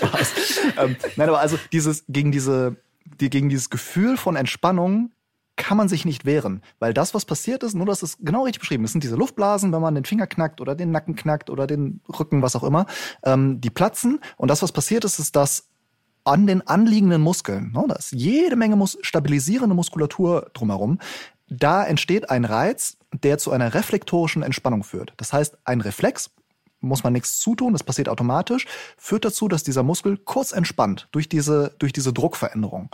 Und diese Entspannung ist so tief in uns drin, dass bei vielen Menschen das Geräusch allein zu so einem führt, Ja. zu so einer Entspannung. Weil das so eine Art Konditionierungsvorgang Genau, ist. richtig, ja. Und das, gerade bei Fingerknackern wie mir, führt das zu so einem richtig entspannenden Erlebnis. Und deshalb funktioniert dieses, funktionieren diese Videos so Bei gut. Leuten, die dabei zuhören müssen und daneben sitzen, führt das übrigens nicht immer zu einem entspannenden know, Erlebnis. ja. Ich habe das ja, wenn ich die Hände zumache. Ne? Sobald ich eine Faust mache, knackt's. Das liegt aber an, am Kamelsturz. Am Kamelsturz und meine vielen Jahre als Rummelplatzboxer. Ja, natürlich auch. Die gehen nicht einfach so an einem vorbei. Aber jetzt sind wir, finde ich, schon an einem sehr interessanten Punkt. Also wir halten fest, es ist keine gute Idee, wenn Leute, die keinen Plan von der Anatomie von Tieren haben, sich an Gelenken oder Halswirbelsäule, Gefäßen in irgendeiner Weise zu schaffen machen. Zweitens schon gar nicht mit dieser Intensität und Gewalt. Aber jetzt sind wir ja da, wo es auch so ein bisschen ähm, darum geht, mh, also wie findet man zum Beispiel jetzt heraus, ob jemand, der, das ist ja angelehnt an die Chiropraxis, ob man da bei jemandem ist, der sich damit auskennt oder nicht. Und ähm, wie gut oder schlecht ist diese Form der Behandlung eigentlich belegt? Oder würde ich jetzt, oder greife ich jetzt vor? Ich, Ja, ich ich, bin noch- da nämlich gedanklich schon. Ja, genau, verstehe ich auch. Ich habe aber noch andere Sachen zu dem Thema. Weil jetzt, man sieht ja, das ist ja im Fernsehen so, das ist äh, bei YouTube und bei allen Social Media Plattformen. Jetzt muss ja höher, schneller weitergehen. Also jetzt sehen wir Videos, wie ihr Schlangen, äh, Schlangen Nein. Oh Ja, klar. Gott. Ja, ja, Klar. stimmt. Ja. Und Schlangen, Erdmännchen, habe ich jetzt gesehen. Ähm, und die Frage ist, wo Bei denen hätte ich ja getippt, dass man die einfach nur mal so ausschüttelt. Man Ja, so ähnlich sah das auch aus. Schwanz. Einmal ja ausschütteln. Aber, aber auch da, ich, weißt du, guck mal, jetzt habe ich einen Hund und der lahmt. Jetzt sagt ja mein, mein Verstand, okay, da gehe ich mal zum Tierarzt. Das ist ja der erste Impuls. Also, wie komme ich denn überhaupt auf die Idee zu sagen, jetzt gehe ich zu jemandem, der mechanisch an meinem Hund rumwackelt? Ne? Also die Leute kommen ja wahrscheinlich, äh, ähm, es sind ja sehr häufig sehr ähnliche Typen Hund, die da landen. Ähm, sehr, sehr viele Molosser-artige, sehr viele, äh, sehr kompakte Hunde. Ähm, vielleicht, weil sie auch in den Videos besser funktionieren. Ist jetzt steile These, weiß ich nicht. Ähm, aber wie kommt man überhaupt dahin zu gehen? Also die Leute müssen ja offensichtlich bei dem Hund entweder ein Problem erkannt haben und sagen, irgendwie verhält er sich komisch oder der, der zeigt Schmerzen oder was auch immer. Oder, ähm, weil das finde ich einen noch schlimmeren Trend, es wird so ein Lifestyle-Produkt, so nach dem Motto, naja, ich gönn mir auch einmal die Woche eine Massage. Ähm, das kann ich gar nicht einschätzen. Also mich, hast du eine Idee, wa warum die Leute oder mit welchen Symptomen die da hinlatschen? Ich glaube, es ist viel Desillusionierung gegenüber der Tiermedizin. Also es ist ganz viel, ähm, ah ja, meine Tierärztin kann mir nicht helfen, ist auch irgendwie alles ziemlich teuer, äh, wobei das natürlich diese Behandlungen, diese beim Murat und so auch sehr teuer sind. Egal, auf jeden Fall das ist es so eine Desillusionierung und dann, ich brauche ein Halsversprechen. Ne? Dann gehe ich zur Homöopathie, dann gehe ich jetzt zu dem Knochenknacker, wie auch immer. Ähm, weil mir da versprochen wird, da macht's einmal Knack, du hast ein ganz klares Ergebnis, weil es hat ja geknackt und dann ist alles gut. Dann wird dieser Hund wieder gesund und irgendwie seine Leberprobleme sind wahrscheinlich auch noch behoben. Ähm, Und ich glaube, aus diesem Halsversprechen entsteht ganz viel dieser Dynamik und da müssen wir uns halt wieder auch an die eigene Nase packen, weil wir als, als Tierärztinnen und Tierärzte nicht ausreichend kommunizieren, glaube ich, ähm, was wir da genau machen und warum wir das eben nicht so machen, warum wir nicht versprechen können, wenn ich jetzt äh, einmal hier diesen einen G Griff mache bei jedem Hund, dann ist der geheilt. Meinst du, dass vielleicht dabei auch so eine Rolle spielen könnte? Weil es gibt ja in Deutschland schon auch so den Hang zu einer vermeintlichen Alternativmedizin, die ja manchmal keine Alternativmedizin ist, weil äh, also die vor allem fast nie eine Alternative ist, ähm, weil es ja doch so ist, da ist, findet was statt, was irgendwie nachvollziehbar Ja. erscheint Ja. und es ist keine Chemie. Weil Hund eine unmittelbare Reaktion zeigt. Genau. Ja, genau. Ja. Und äh, das wirkt so so einfach und nachvollziehbar und ich sag ja so natürlich. Also es gibt ja so diese Natürlichkeit, diesen Natürlichkeitsfehlschluss, dass man das, Ja. dass man das immer Ja, total. Es ist ja auch, es ist ja klar. Also, ich habe ja gesagt, ich komme aus der Neuro, ne? Wir haben einen Hund mit Epilepsie. Okay, was machen wir? Wir diagnostizieren erstmal mit einem MRT auf, aufwendig, ob der vielleicht irgendwelche irgendeinen Tumor hat im Gehirn oder sonst irgendwas. Hat er nicht? Äh, okay, alles klar, dann titrieren wir den jetzt ein. Bedeutet, wir setzen den auf ein Medikament und nähern uns einem wirksamen Spiegel. Ne? Weil das ist ein ganz, ganz kleiner Bereich, in dem das wirksam ist. Das dauert. Das Da braucht man Geduld. Genau, exakt. Das wollte ich gerade sagen. Exakt das. Es kostet Geduld. Und man sieht nicht direkt ein Ergebnis. Und wenn man das Ergebnis in Anführungszeichen sieht, dass eben keine Anfälle mehr passieren, dann bleibt das auch so. Ne? Also wenn man dann das Medikament wieder absetzt, wo man denkt, ja, der ist ja jetzt geheilt, dann kommt's wieder. Aber dieses, das ist genau das Gegenteil. Es ist aber wirksamer, evidenzbasierte Medizin. Und die ist einfach viel häufiger, äh, viel häufig, äh, sehr häufig, sehr viel schwerer zu erklären. Eigentlich verrückt ist das. Das ist so verrückt. Aber es ist ja so ein bisschen, man will schnell das Ergebnis, schnell die Dienstleistung und so weiter. Das kennen wir Hundetrainer ja hoch und runter. Ne? Also sieben Jahre Halligalli in allen Gassen und an einem Wochenende soll wieder vorbei sein. Ja. Ähm, und äh, das, ich will aber noch mal eben einmal ganz kurz, ne, weil wir, ähm, weil du gesagt hast, ja okay, wie, woran erkennt man denn jetzt wirklich einen Experten und an wen kann ich mich denn wirklich mal wenden und so, ne? Ähm, wenn diese Sendungen oder, oder die Sendung lief ja einmal, ich weiß aber ziemlich sicher, dass RTL weiter produzieren wird, weil es erfolgreich war. Es hatte also den, den Senderschnitt an dem Tag und dadurch, das hat ja wirklich eine Tütensuppe kostet, wenn man das produziert, Ja. ähm, wären die ja aus monetären Gründen wirklich schön blöd, das nicht weiterzumachen. Ähm, wie, wie, oder kannst du einschätzen, wie viel die Tierärzte damit konfrontiert werden? Weil mich haben so viele Tierärzte angeschrieben und gesagt, ey, äh, könnt ihr irgend, euch irgendwie mal mit einklinken zu dem Thema, weil wir Tierärzte versuchen jetzt wirklich da aufzuklären und Ja. weisen auf die Gefahren hin und wir haben jeden Tag jemanden in der Praxis stehen, der sagt, übrigens, ähm, ich habe da was gesehen, sollen wir das nicht auch mal machen? Ähm, kannst du oder kannst du einschätzen, wie stark sich das dann in so eine Tierarztpraxis äh, niederschlägt? Stark. also äh, das ist, wir sehen das bei allen Trends. Ja, es gibt ähm, Ernährungstrends, es gibt Behandlungstrends, es gibt Rassentrends. Irgendwie Taylor Swift hat eine ähm, Scottish Fold Katze ähm, und Ed Sheeran auch, habe ich heute Morgen gelernt. Äh, auf einmal sehen wir wieder mehr Scottish Fold Katzen, obwohl niemand überhaupt jemals eine Scottish Fold Katze züchten besitzen sollte. Ähm, und das ist jetzt halt die Sau, die durchs Dorf getrieben wird. Und das, diese Sendung wird sich dann wahrscheinlich irgendwie ein paar Staffeln halten. Dann wird es wieder irgendwas anderes kommen und dann kriegen wir das in 10, 15 Jahren wieder. So, ähm, das sind Dinge, die immer wieder kommen. Und auch da wieder Kommunikation. Es ist halt, glaube ich, nicht damit getan, in- indem man sagt, oh, das ist alles Kacke. Nö, das ist blöd. Sondern wir müssen, glaube ich, unterhaltsam darüber aufklären, dass das gefährlich ist und was man anstattdessen machen kann. Und darüber können wir ja sprechen eigentlich jetzt. Genau. Und der, eher die erste Frage ist ja, wo geht man denn jetzt eigentlich, wo kann man denn noch hingehen? Also, äh, oder woran, woran erkennt man jetzt, wenn man in diesem Bereich Chiropraxis, Physiotherapie oder auch Tierosteopathie ist, woran erkennt man, ob jemand zumindest, also fangen wir mal mit dem äh, kleinsten äh, Anspruch an, woran erkennt man, dass jemand wirklich auch gute anatomische Kenntnisse hat? Durch ein Tiermedizinstudium. Das wäre schon mal gut. Das wäre schon mal eine gute, solide Basis, so sage ich. Anatomie verlass mich nie. Das ähm, hat mein Anatomieprof immer gesagt und es stimmt halt, weil das die Basis natürlich von all unserem medizinischen Handeln ist. Ja. Und dann gibt es aber ja auch, Ganz kurz nur. Mit anderen Worten, ähm, jemand, der nicht Tiermedizin ja, das wollte ich auch gerade fragen. studiert. Oh, Entschuldigen Sie. Mach doch nix. Ja, übrigens nur zur Info, sie hat wieder ihren Katzenpullover an. Ich habe einen neuen Was ich sehr schön finde. Die ist neuer. Ja, das ist eine Strickjacke. Habe ich Ist sie gesehen. Nur Katze und ist schon direkt wieder. Das ist echt widerlich. Ist, also ist gebraucht gekauft, aber für mich ist der neu. Du hast den noch nicht gesehen. Es ist Was ein ist schwarz denn an dem- weißer Katzen ähm, Cardigan, der Cardigan, sagen wir Cardigan. Oh, Cardigan, die feinen Ich Herrschaften. hätte jetzt Strickjacke gesagt, aber ich bin ja auch schon ein Lumpen. bisschen älter. das- Ich habe ja noch ein Radio. da ist nicht nur eine Katze drauf, sondern das gesamte Muster besteht aus schwarzen und weißen abwechselnden Aber Katzen. das ist doch genau wie bei dem anderen Mist. Da sind die Katzen noch größer. Man sieht das noch besser aus der Ferne. Okay. Oh. Das habe ich mir extra für unsere. Live-Tour gekauft. Das ist mein Bühnenoutfit für unsere Wenn, Live-Podcast-Tour. wenn du da zu den Live-Shows so kommst, dann wirklich, dann ziehe ich mich aus. Dann sitze ich wieder nackt da. Wieder vor allem. Ja, wie bei den letzten beiden Malen, als wir live waren. Naja, komm, egal. Ja. So, dann stelle bitte deine journalistische Frage. Ähm, hatte ich die nicht sogar schon gestellt? Nee, du hast sie ja dann auch gestellt. Also ist dein tiermedizinisches Studium die einzige Option, um äh, gute anatomische Kenntnisse zu erwerben? Würdest oder, oder in dem Bereich zu arbeiten. Ja, das genau, das würde sagen, Voraussetzung eins wäre Wissen.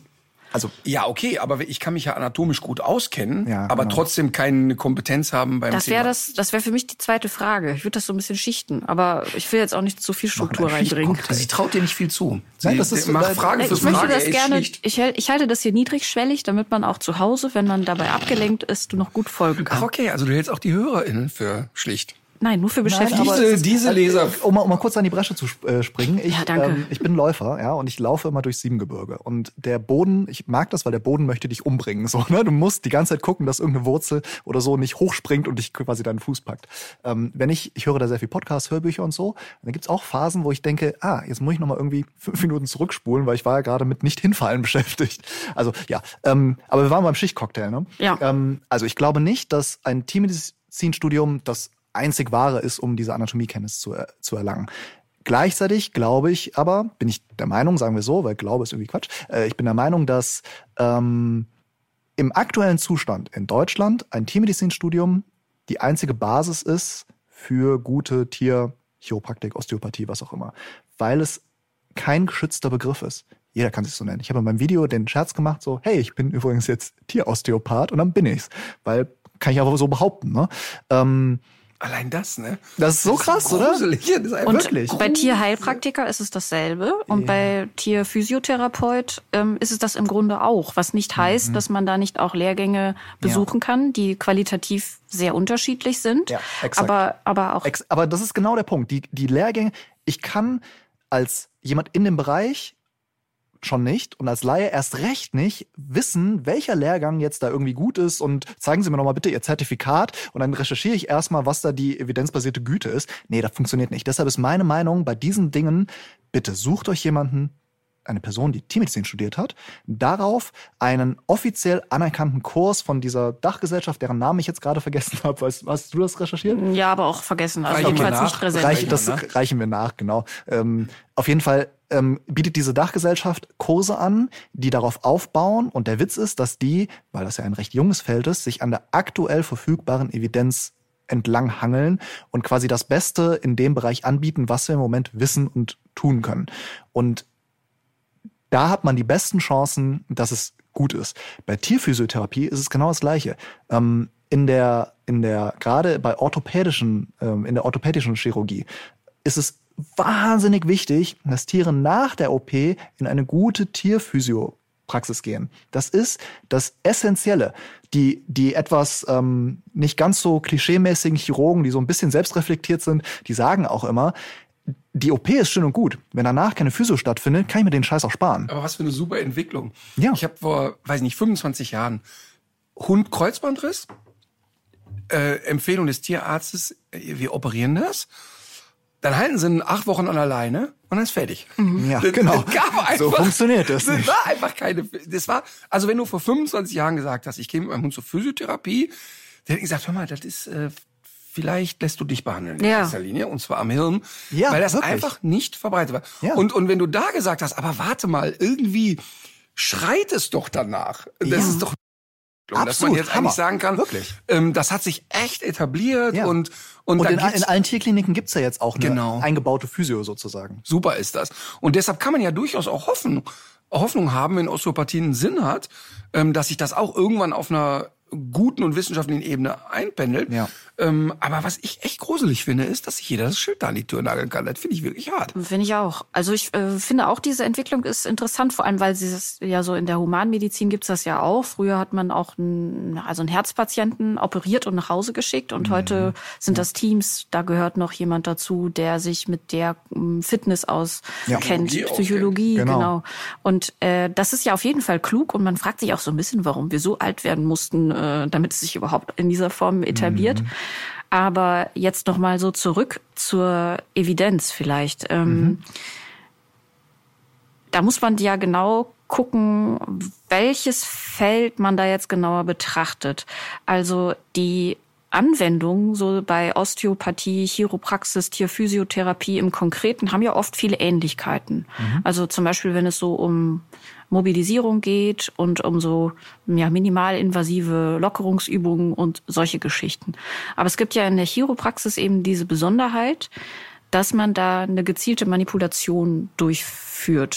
Da knackt nichts, da reißt niemand und so weiter, aber es ist ja trotzdem ein Impuls, der da gesetzt wird, wenn man mal vers versuchen möchte, das auch so ein bisschen abzugrenzen von anderen physiotherapeutischen Maßnahmen. Und was weiß man eigentlich darüber. Ich weiß, dass du dich damit beschäftigt hast. Ich habe mich auch ein bisschen damit beschäftigt. Ähm, wie gut ist das denn eigentlich belegt? Das heißt, wenn man jetzt zu jemandem geht, äh, eine, eine Person, die hat ein tiermedizinisches Studium hinter sich gebracht und die hat die anatomischen Kenntnisse, ähm, bietet dann aber auch diese Chiropraxis an. Da ist aber trotzdem also auf meiner Seite ist immer noch ein bisschen Skepsis vorhanden, wenn man die Grundsätze der evidenzbasierten Medizin hm. anwendet. Geht's dir da auch so? Absolut. Das ist die Krux, in der ich mich immer bewege, weil mein YouTube-Kanal ja sich der evidenzbasierten Tiermedizin verschrieben hat.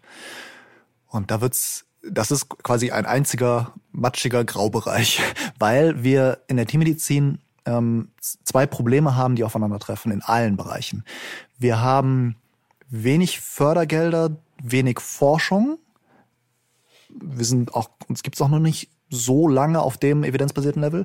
Und ähm, es ist sehr schwierig, Probanden zu bekommen. Mhm. So, und das heißt, wir haben wenig Studien und wir haben in diesen wenigen Studien auch noch wenige Fallzahlen, sage ich mal. Das heißt, wenn ich jetzt irgendwie ähm, eine, eine Studie finde in der Humanmedizin, wo irgendeine Methode an zehn Personen überprüft wurde, denkt man sich, mhm, ich cool. blätter mal weiter. Genau, richtig. Das kommt in den Müll. Das wäre wahrscheinlich überhaupt nicht publiziert worden, sondern es ist einfach Trash so.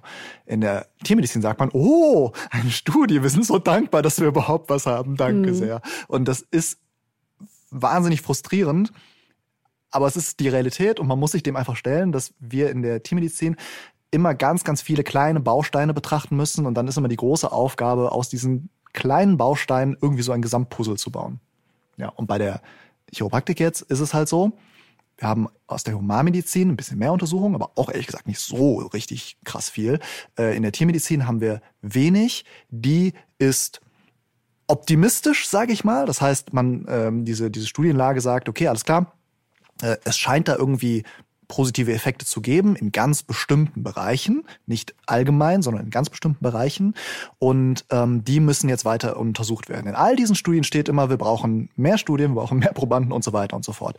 Ähm, was mache ich jetzt daraus? Ich könnte jetzt natürlich sagen, äh, nö, wieso? Die Evidenz ist, die ist ja äh, noch nicht da. Ich empfehle das nicht, weil ich habe da keinen eindeutigen Beleg für, dass das wunderbar funktioniert. Mhm. Machen wir nicht. Äh, wie bei irgendwie Kreuzband-OPs oder so, wo es halt viel, viel mehr Studien zu gibt. Ähm, ich halte das für nicht den richtigen Weg, sondern ich halte für den richtigen Weg, dass man kritisch ist. Und das ist das, was man generell sein sollte. Bei der Tierärztin, bei allen Behandlungen einfach immer fragen, warum ist das denn so? Was machen sie denn jetzt ja genau? Und wenn dann pampig geantwortet wird, dann vielleicht kurz äh, hinterfragen, ob es einfach ein stressiger Moment ist. Wenn es auch kein stressiger Moment ist, dann vielleicht einfach woanders hingehen, weil ich finde, diese Fragen nach dem Warum führen einfach dazu, dass man, dass man sich kritisch damit auseinandersetzt. Macht das denn jetzt hier Sinn? Ja. Aber weißt du, das ist, ne, Entschuldige, aber das ist ja genau das, was mich so nervt, allgemein im medizinischen Bereich. Überleg mal, als ich ein junger Mann war, lag es im Krankenhaus, da kamen irgendwie drei Ärzte und vier Krankenschwestern und dann hat der, haben die Ärzte sich am allerliebsten noch über lateinische Begriffe unterhalten und du lagst da als Patient und sagst, wovon reden die denn jetzt? Ne? Wahrscheinlich ähm, haben die über dich geredet. Ja, wahrscheinlich. Äh, voller Begeisterung, denke ja. ich mal. Ähm, aber das Absurde, das wirklich Absurde ist, dass es ja im Grunde der normale Menschenumgang ist. Du, du hast mit jemandem zu tun, nimmst etwas an ihm vor oder er will etwas von dir dass du dann nicht automatisch, intuitiv alles detailliert erklärst. Mhm. Und das muss ich wirklich sagen. Ich finde das echt krass. Ähm, das habe ich mit den Kindern, als ich noch klein war, bei Kinderärzten erlebt. Das habe ich mit meinen Hunden bei Hunden, bei Hundeärzten erlebt. Äh, das ist wirklich absurd. Aber ich habe das Gefühl, dass da ein totales Umdenken ist. Also yes. ähm, das, ja. das ist total so. Also ja. ich, ich kann mir nicht vorstellen, dass die Sabine, also unsere Tierärztin Sabine, überhaupt jemals in den letzten zehn Jahren irgendeine Behandlung vorgenommen hätte ohne nicht detailliert erklärt zu haben, äh, lieber Patient, das und das äh, versuche ich jetzt mal und wir mhm. reden darüber und wir äh, bleiben da in Austausch. Man muss mit Unsicherheiten umgehen können. Genau. Das ist das genau. Problem. Ne? Aber ja. ich finde auch gerade so in dem Bereich Chiropraktik ist die Unsicherheit schon ziemlich groß. Also mhm. wenn man sich anguckt, wie das mh, hm, überhaupt alles entstanden ist, das kommt ja aus der, äh, das kommt ja aus der Humanmedizin, ist wahrscheinlich schon zu viel gesagt, aber es kommt ja aus dem Humanbereich. Es war irgendein äh, Amerikaner, der im Ende des 19. Jahrhunderts äh, durch eine Geistereingebung auf diesen Gedanken gekommen ist. Und das ist der, das ist die, das ist der Ursprung. Das ist so ein bisschen, wenn, wenn sich wenigstens auch rausstellen würde, dass bei Höcke auch Geister gesprochen werden, dann, dann kann ich zumindest sagen, okay, komm, wir müssen Geister Ja. Aber das ist auch nicht immer die, damit kann man nicht alles rechnen. Nein, Da, aber darf ich da mal ganz kurz einhaken? Das Ja. ist ja, wir müssen noch mal ganz kurz für die, die das nicht wissen, ein großer Exkurs in diese Zeit. Das war eine Zeit, in der die Medizin, wie wir sie heute kennen, noch absolut in den Kinderschuhen steckte. So Evidenz und so war halt noch so, ne? Wir, Ja. wir gucken mal, wo die Reise hingeht. also man kann sagen, man hatte nichts anderes als Genau. Geistereingebung. Ja, und es gab, die, so die Alternative war halt, ja, dann machen wir mal einen Aderlass. Also sie haben was in der Leber, machen wir einen Aderlass. Also sie haben Rückenschmerzen, machen wir mal einen Aderlass.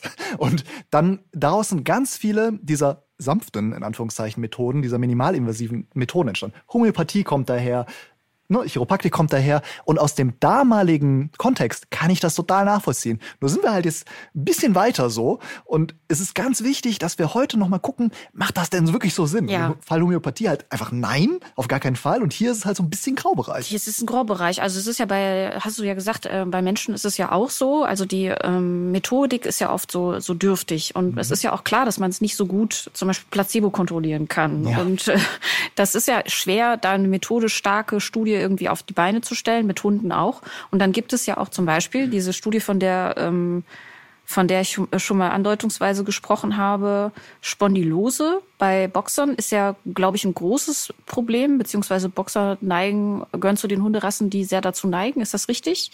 Äh, ja, Und- das ist korrekt. Ähm, die, da gab es zum Beispiel eine Untersuchung mit über 80 Hunden, also 44 Hunde, die behandelt worden sind und 43 aus der Kontrollgruppe. Was massiv viel ist Ja. für eine tiermedizinische Studie. Deswegen habe ich sie nämlich auch mitgebracht. Und man hat einerseits diese chiropraktischen Behandlungen durchgeführt und hat dann hinterher sich auch Röntgenbilder angesehen, die auch statistisch ausgewertet wurden. Und dabei hat sich gezeigt, dass offenbar die Tiere, die behandelt wurden, einen leichten Vorteil hatten, was diese Spondylose-Probleme betrifft. Es ist äh, gehört zur Wahrheit dazu, dass die erste Autorin dieser Studie diese Behandlung auch selber anbietet in ihrer Praxis. Das habe ich jetzt aber auch nicht durch eine Investigativrecherche herausgefunden, sondern das steht in dem Paper bei Interessenkonflikten natürlich auch drin. Also so viel Transparenz ist da schon da. Und zumindest, also ich bin da ja jetzt auch keine Expertin, aber auf mich machte diese Studie erstmal einen sehr interessanten Eindruck. Und das finde ich bei, bei der ganzen Sache so spannend, dass man auf der einen Seite was hat, wenn man da weit in die Vergangenheit reist und in die Ursprünge, dann denkt man sich, Alter, nein, auf keinen Fall. Und dann sieht man aber doch, ähm, dass man es aber nicht einfach so vom Tisch fegen kann, dass es doch offenbar äh, Vorteile geben könnte. Oder wie, wie sortierst, sortierst du das? Wie sortierst du die Studienlage für dich in deinem Kopf? Ähm, ich sortiere die Studienlage so, dass ich Tendenzen betrachte, weil wir an einem Punkt sind, wo wir kleine Bausteine haben, die man auch nur als solche begreifen sollte. Was halt immer die Tendenz ist, ist dann zu sagen, oh, wir haben eine Studie, die hat das jetzt widerlegt oder eine Studie, die hat das jetzt äh, belegt. Ähm, das gibt es nicht. Nee. Es gibt es auch in der Humanmedizin nicht, muss Genau, man dazu sagen, ja. bei großen Studien, aber hier halt noch weniger. Ähm, und unsere Bausteine, unsere Puzzlestücke sind dann noch viel kleiner und deshalb brauchen wir einfach mehr davon ist eine Tendenz. Ne? Und das ist wie bei diesen ganzen Themen eine spannende Tendenz und lohnt sich da weiter zu forschen. Aber ja, es ist eine Tendenz. Aber wie bewertest du, also welche Tendenz siehst du? Also ich würde sagen, ähm, ich halte jetzt ganz persönlich, wir verlassen jetzt die Evidenz, äh, ne, das haben wir jetzt besprochen, sondern wir, äh, jetzt kommt meine persönliche Meinung, ist, ich halte das für eine sinnvolle Maßnahme von jemandem, der das tatsächlich so gelernt hat, wie wir es vorhin beschrieben haben, ne, mit Studium und danach noch Ausbildung, bla bla bla bla. So. Ähm, Nichtsdestotrotz würde ich auch da immer hin, hinterfragen, okay, bringt es denn in meinem Tier was oder nicht? Nicht nach einem Mal, ne? aber wenn man mal so einen Behandlungszyklus durchlaufen hat, hilft das, hilft das nicht, dass man diese Dinge auch einfach kritisch hinterfragt. Ja, Das sollte man aber generell bei jeder medizinischen Behandlung. ja, finde ich auch. Ähm, Weißt du, ja. was ja, was ich manchmal so schlimm finde, und ich komme noch mal zu der Knochenknacker-Sendung zurück. Das hatten wir hier beim Thema Homöopathie, das haben wir bei allem, bei Tierkommunikation. Oh Gott. Ich, genau. Äh, äh, was ich halt eben schlimm finde und wo ich sehr schnell ein Störgefühl kriege, ist, wenn mit Leid der Leute Geld verdient wird. Also es Ja. ist nochmal ein großer Unterschied, ob irgendwie eine, eine wohlhabende Familie sagt, wir kaufen uns ein Hundebett für 30.000 Euro, weil wir nicht wissen, wohin mit dem Knatter. Völlig fein für mich. Es gibt aber gerade in den Bereichen, die wir jetzt gerade genannt haben, ja auch so Momente, ne, das Tier ist von mir aus auch schon dreimal austherapiert und wo man sagt, hier ist echt die Messe gelesen und man greift und sucht nach jedem Strohhalm und ich verstehe das emotional, ich verstehe das total. 100%, ja. Und umso widerwärtiger finde ich das eigentlich. Ja. Und und das ist das, woran ich mich auch sehr reibe. Also wenn man wenn man äh, weiß, naja, es ist nicht klug, was da passiert, aber man macht es trotzdem. Weißt du, wenn eins meiner Kinder an natürlichen Erkrankungen, ich würde durch die ganze, ich würde mich bei jedem Schamanen auf den Schoß setzen im Zweifel. Ja, sicher. Ich verstehe das, ich verstehe das total, aber das macht für mich eben so widerlich. Ja, und das Ding ist, ich, ich hatte, ich habe mal ein Video zur Tierkommunikation gemacht. Da habe ich eine Tierkommunikationstante, äh, habe ich dann ein Foto meiner Katze geschickt. Das hat anscheinend gereicht und sie hat mir gesagt, was die Katze denkt. Und ähm, ich habe sehr persönliche Fragen gestellt, die mich jetzt natürlich nicht so betreffen, aber die nur so aus Schuldgefühlen kommen. Und sie ist da 100% drauf angesprungen, die Tierkommunikationsdame. Ähm, und das finde ich wirklich schwierig. Aber ich glaube, das ist krasse Selbstüberschätzung. Ich glaube nicht, dass sie das böse meint. Ich glaube, die kann das. Die, dass die sich dieses Foto anguckt, sich aufs Die Klo hört setzt. was, die Ich glaube, dass Genau. die schwer einen am Helm haben. Exakt. Also, und das ist genau. Wahnsinn. Und deshalb, das entschuldigt das nicht, aber es macht es für mich so ein bisschen begreifbarer. Aber nichtsdestotrotz, ich stimme dir da komplett zu. Immer wenn dieses, wenn die, wenn Leid ausgenutzt wird, noch mehr Dienstleistungen zu verkaufen, man nicht einfach sagt, jetzt ist auch mal gut. Da, ja, so dieses, dieses innere Gefühl, das ich jetzt gerade, das gar nicht rauskommt, das ist wirklich sehr unangenehm. Ich war vor vielen, vielen Jahren, haben wir mal ähm, eine Rottweiler-Hündin im Training gehabt, die Knochenkrebs in der absolut letzten Phase hatte. Und die Tierärztin hat der Kundin das in meinem Beisein auch genau so erklärt. Und gesagt, lassen Sie uns jetzt die letzte Zeit alles dazu beitragen, dass der Hund halbwegs schmerzfrei durch die Welt läuft und dann warten wir es ab. Und dann äh, hat die Kundin immer wieder gesagt, ja, aber wenn wir doch jetzt mal das Vorderbein amputieren. Und dann hat die Tierärztin immer gesagt, wir, wir können das amputieren. Aber wir haben wirklich mit einem sehr schwerfälligen Hund zu tun. Und wir haben mit einem Hund zu tun, der elf Jahre alt ist und der komplette Körper ist zerfressen. Es ist kein Vorteil. Und sie ist so lange zu einem Tierarzt gerannt, bis jemand das Bein amputiert hat. Also wir reden von komplett alles raus. Ähm, und dieser Hund hatte einfach nur noch drei Monate lang mit mit äh, mit Nachbehandlung der äh, Narbe zu oder der der OP zu tun gehabt. Und das, weißt du, auf eine Art, ich verstehe dieses an den letzten Strohhalm klammern. Aber aber dann, dass da wirklich jemand sagt, okay, das mache ich Ihnen, das finde ich einfach scheiße. Also ich finde es wirklich schlimm. Absolut, das ist unethisch und auch kontraindiziert. Also hätte der Kollege oder die Kollegin noch gar nicht gedurft, aber es ist halt einfach primär mal unethisch.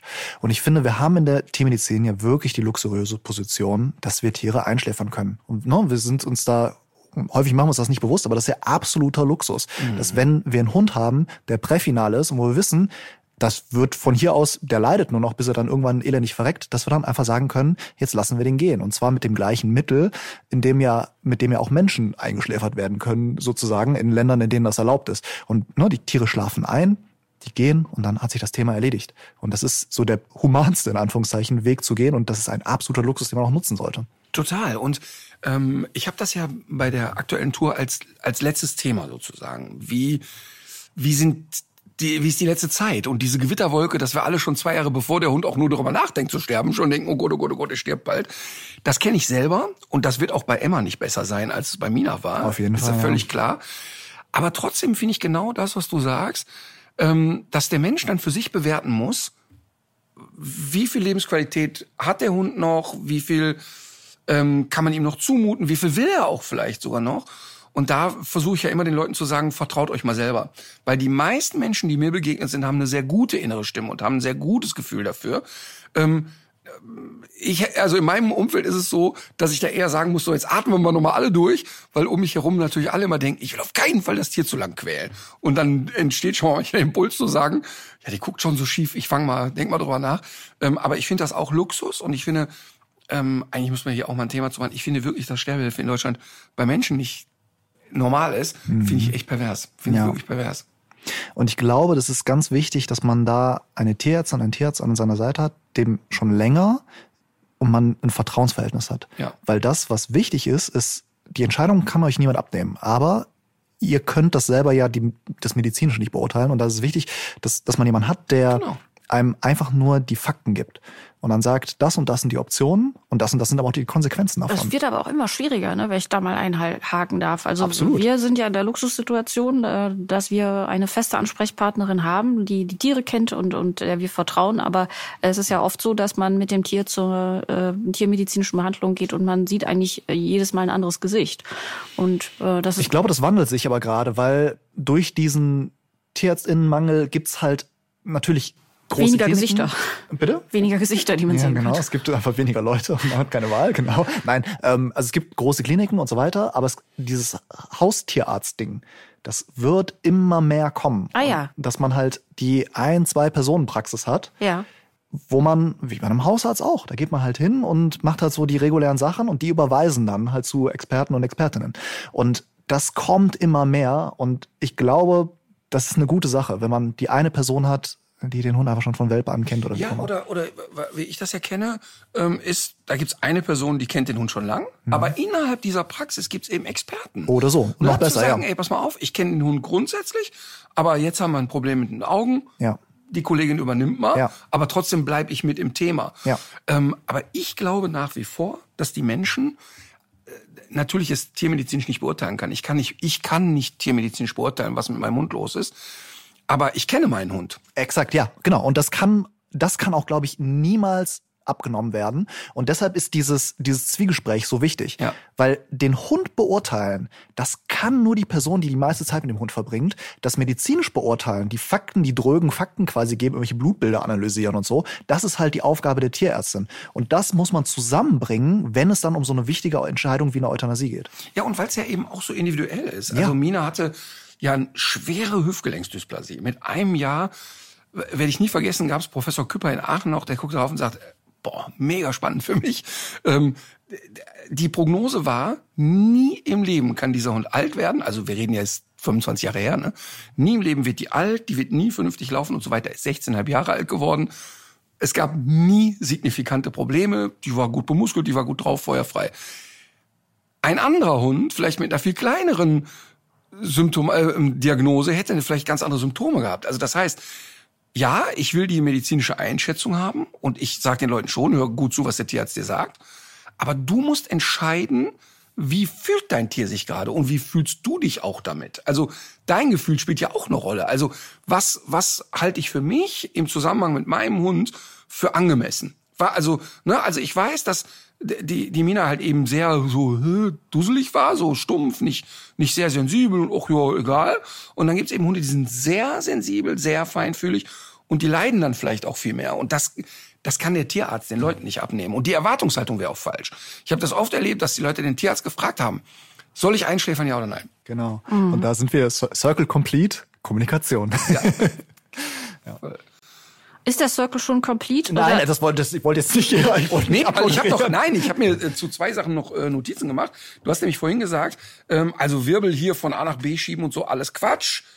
Und Ah, das ja. gibt es auch gar nicht. Und dann hast du gesagt, Sternchen, Qualzucht, Genau, da gibt's das diese hab ich auch Wirbel, notiert. Äh, Schiefstände. Ja. Ich äh, arbeite mit einer Kollegin zusammen, die Amtstierärztin war und jetzt im Ministerium da in Baden-Württemberg arbeitet. Und die hat gestern was ganz Interessantes zu mir gesagt. Die meinte, ähm, sie findet es immer merkwürdig, dass bei Hunden mit so einer verkümmerten Route, ne, so Boston Terrier oder sowas, ähm, dass die Leute davon ausgehen, dass nur die Route verkümmert Ja. ist. So upstream, die Wirbelsäule, die sieht halt genauso kacke aus. Und das da hat's bei mir Klick gemacht, da ich so, ah ja, stimmt, da habe ich noch nie drüber nachgedacht, weil ich das immer so als getrennte Dinger betrachtet habe, aber Ja. das ist natürlich ein Themenkomplex. So, und in diesem sehr unschönen Themenkomplex ist es einfach so, dass Wirbel nicht so eine wunderbar schöne Wür ähm, Würfelform haben, wie es wie es sein sollte und ne, wie so eine Perlenkette aneinander sind mit den Bandscheiben dazwischen, sondern die sind halt kreuz und quer und sind dreieckig teilweise und das funktioniert dann halt nicht mehr. Und dann kommt jemand mit, äh, Ja, also genau. ohne anatomische Kenntnisse, aber dafür mit so, dafür mit sehr viel Hebelkraft und äh, versucht da was zu richten. Das geht ja so weit, wenn wir Hunde operieren in der Klinik und die ausbinden, so nennt sich das. Ne? Das heißt, die liegen auf dem OP-Tisch, die sind in Narkose und ich muss, weil am Bauch operiert wird, die Beine zur Seite machen. Dass dann ganz genau geguckt wird bei diesen Hunden, wie die gelagert sind, dass da nicht zu viel Druck drauf ist, damit bloß nicht irgendwas an der Wirbelsäule passiert. Die werden wie ein rohes Ei behandelt. Und ne? Man kennt das ja, man kennt das ja von den französischen Bulldoggen auch. Die haben ja oft dieses merkwürdige Korkenzieherartige Schwänzchen auch. Ne? Da ist das ja, glaube ich, dasselbe äh, Problem. Genau. Und da haben wir, ähm, weil wir jetzt im vergangenen Jahr für die, das Format Tierheimhelden haben wir sehr viele französische Bulldoggen getroffen Mhm. und auch einige mit Bandscheibenvorfällen. Also das ist ja auch einfach. Quelle Surprise. Ja. Ja. Ja, es ist, äh, ge- gehört einfach zusammen, ne? Also es ist ähm, so, ähm, wollt ihr noch kurz den, den kleinen Exkurs Bandscheibenvorfall oder? Oh, alles, wie nehmen wir das? Wir nehmen die Fortbildung mit. Also es ist ja bei, bei so einem Dackel, ne? Das ist ja so der klassische Hund, den man im Kopf hat beim Bandscheibenvorfall. Und das kommt ja daher, dass Dackel haben kurze Beine, weil die einen Gendefekt in der Knorpelbildung haben. Und die Knorpelbildung ist für das Längenwachstum von Knochen zuständig. Ne? Und Knorpel kaputt, deshalb gibt's kein Längenwachstum, deshalb haben die lustige kurze Beine. Ähm, das war Sarkasmus, soll ich dazu sagen. Ah ja, gut.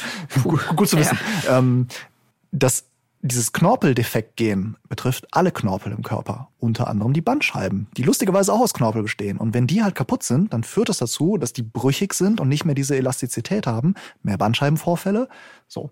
Bei diesen ganzen anderen deformierten Hunden greift das genau so. Der Knorpel ist hinüber, nur dass, wenn die Rute verändert ist, auch noch der Knochen hinüber ist. Das heißt, ich habe nicht nur Knorpel wie bei einem Dackel, die eventuell mal irgendwann kaputt gehen können, sondern ich habe immer deformierte Knochen, die dieses Kaputtgehen noch begünstigen. Das ist Murks. Das war der Exkurs. Ja, ja, auch wir haben das, also das Thema Zucht und Qualzucht, das know, ja. mich ja. Also äh, wir werden auch weitere Reportagen drüber machen. Äh, äh, also wir haben ja viel drüber gedreht auch schon und so. Ne? Und das ist echt so, das ist so ein krasses Thema, dass du dich mit den Leuten runterhältst. Es wird besser. Ich habe wirklich das Gefühl, dass Mhm. es besser wird. Ähm, aber auch da ist ja Social Media Fluch und Segen zugleich. Also ge- schön, dass du sagst, weil ich finde wirklich, es ist Fluch und Segen. Total, Beides, ne? Segen ist äh, absolut, also, total, weil du ja natürlich eine Reichweite hast, du kannst Sachen erklären, du kannst auf Missstände aufmerksam machen, aber sehr häufig muss ich auf Missstände aufmerksam machen, die gar keiner gesehen hätte, wenn es Social Media nicht gäbe. Ja, exakt, genau so. Das ist wirklich diese Krux, in der wir uns irgendwie bewegen. Ich meine, also ich, meinen Job gäb's ja gar nicht ohne Social Media. So YouTuber, das, das kann ich ja nur machen, über Themen aufklären, weil es diese Plattform gibt. Aber es ist halt, wie du sagst, ne? Dann rede ich halt über den Knochenknacker, der TikTok-Sachen macht. So, ja, okay, da hat sie, beißt sich die Katze in den Schwanz. Aber ich, was ich noch ganz gut finde, und das finde ich so zum Schluss, äh, vielleicht auch sogar einen ganz schönen Ausblick, du hast ja eben von einer positiven Entwicklung auch ähm, erzählt. Also zum Beispiel jetzt dieser Trend zu den Haustierärzten. Mhm. Gibt's Ist andere? eigentlich ein Trend zurück. Ja, Ja. das So war war früher das immer doch so. ursprünglich. Da, da gab's Ja. noch keine Experten. so, Voll. ne? Und ja. das, das war doch äh, so abfällig. Äh, Die erste Tierärztin, die ich hatte, die hat gesagt, ja, ich sitze hier in meiner Euthanasie-Impfgarage ähm, äh, und ich bin kein Chirurg und kein, aber ich kenne die Leute hier und ich weiß, was die brauchen und ich weiß auch, wo ich die hinschicken kann, Ja. wenn ich an die Grenzen komme. Aber dieses Selbstbewusstsein, das ist neu.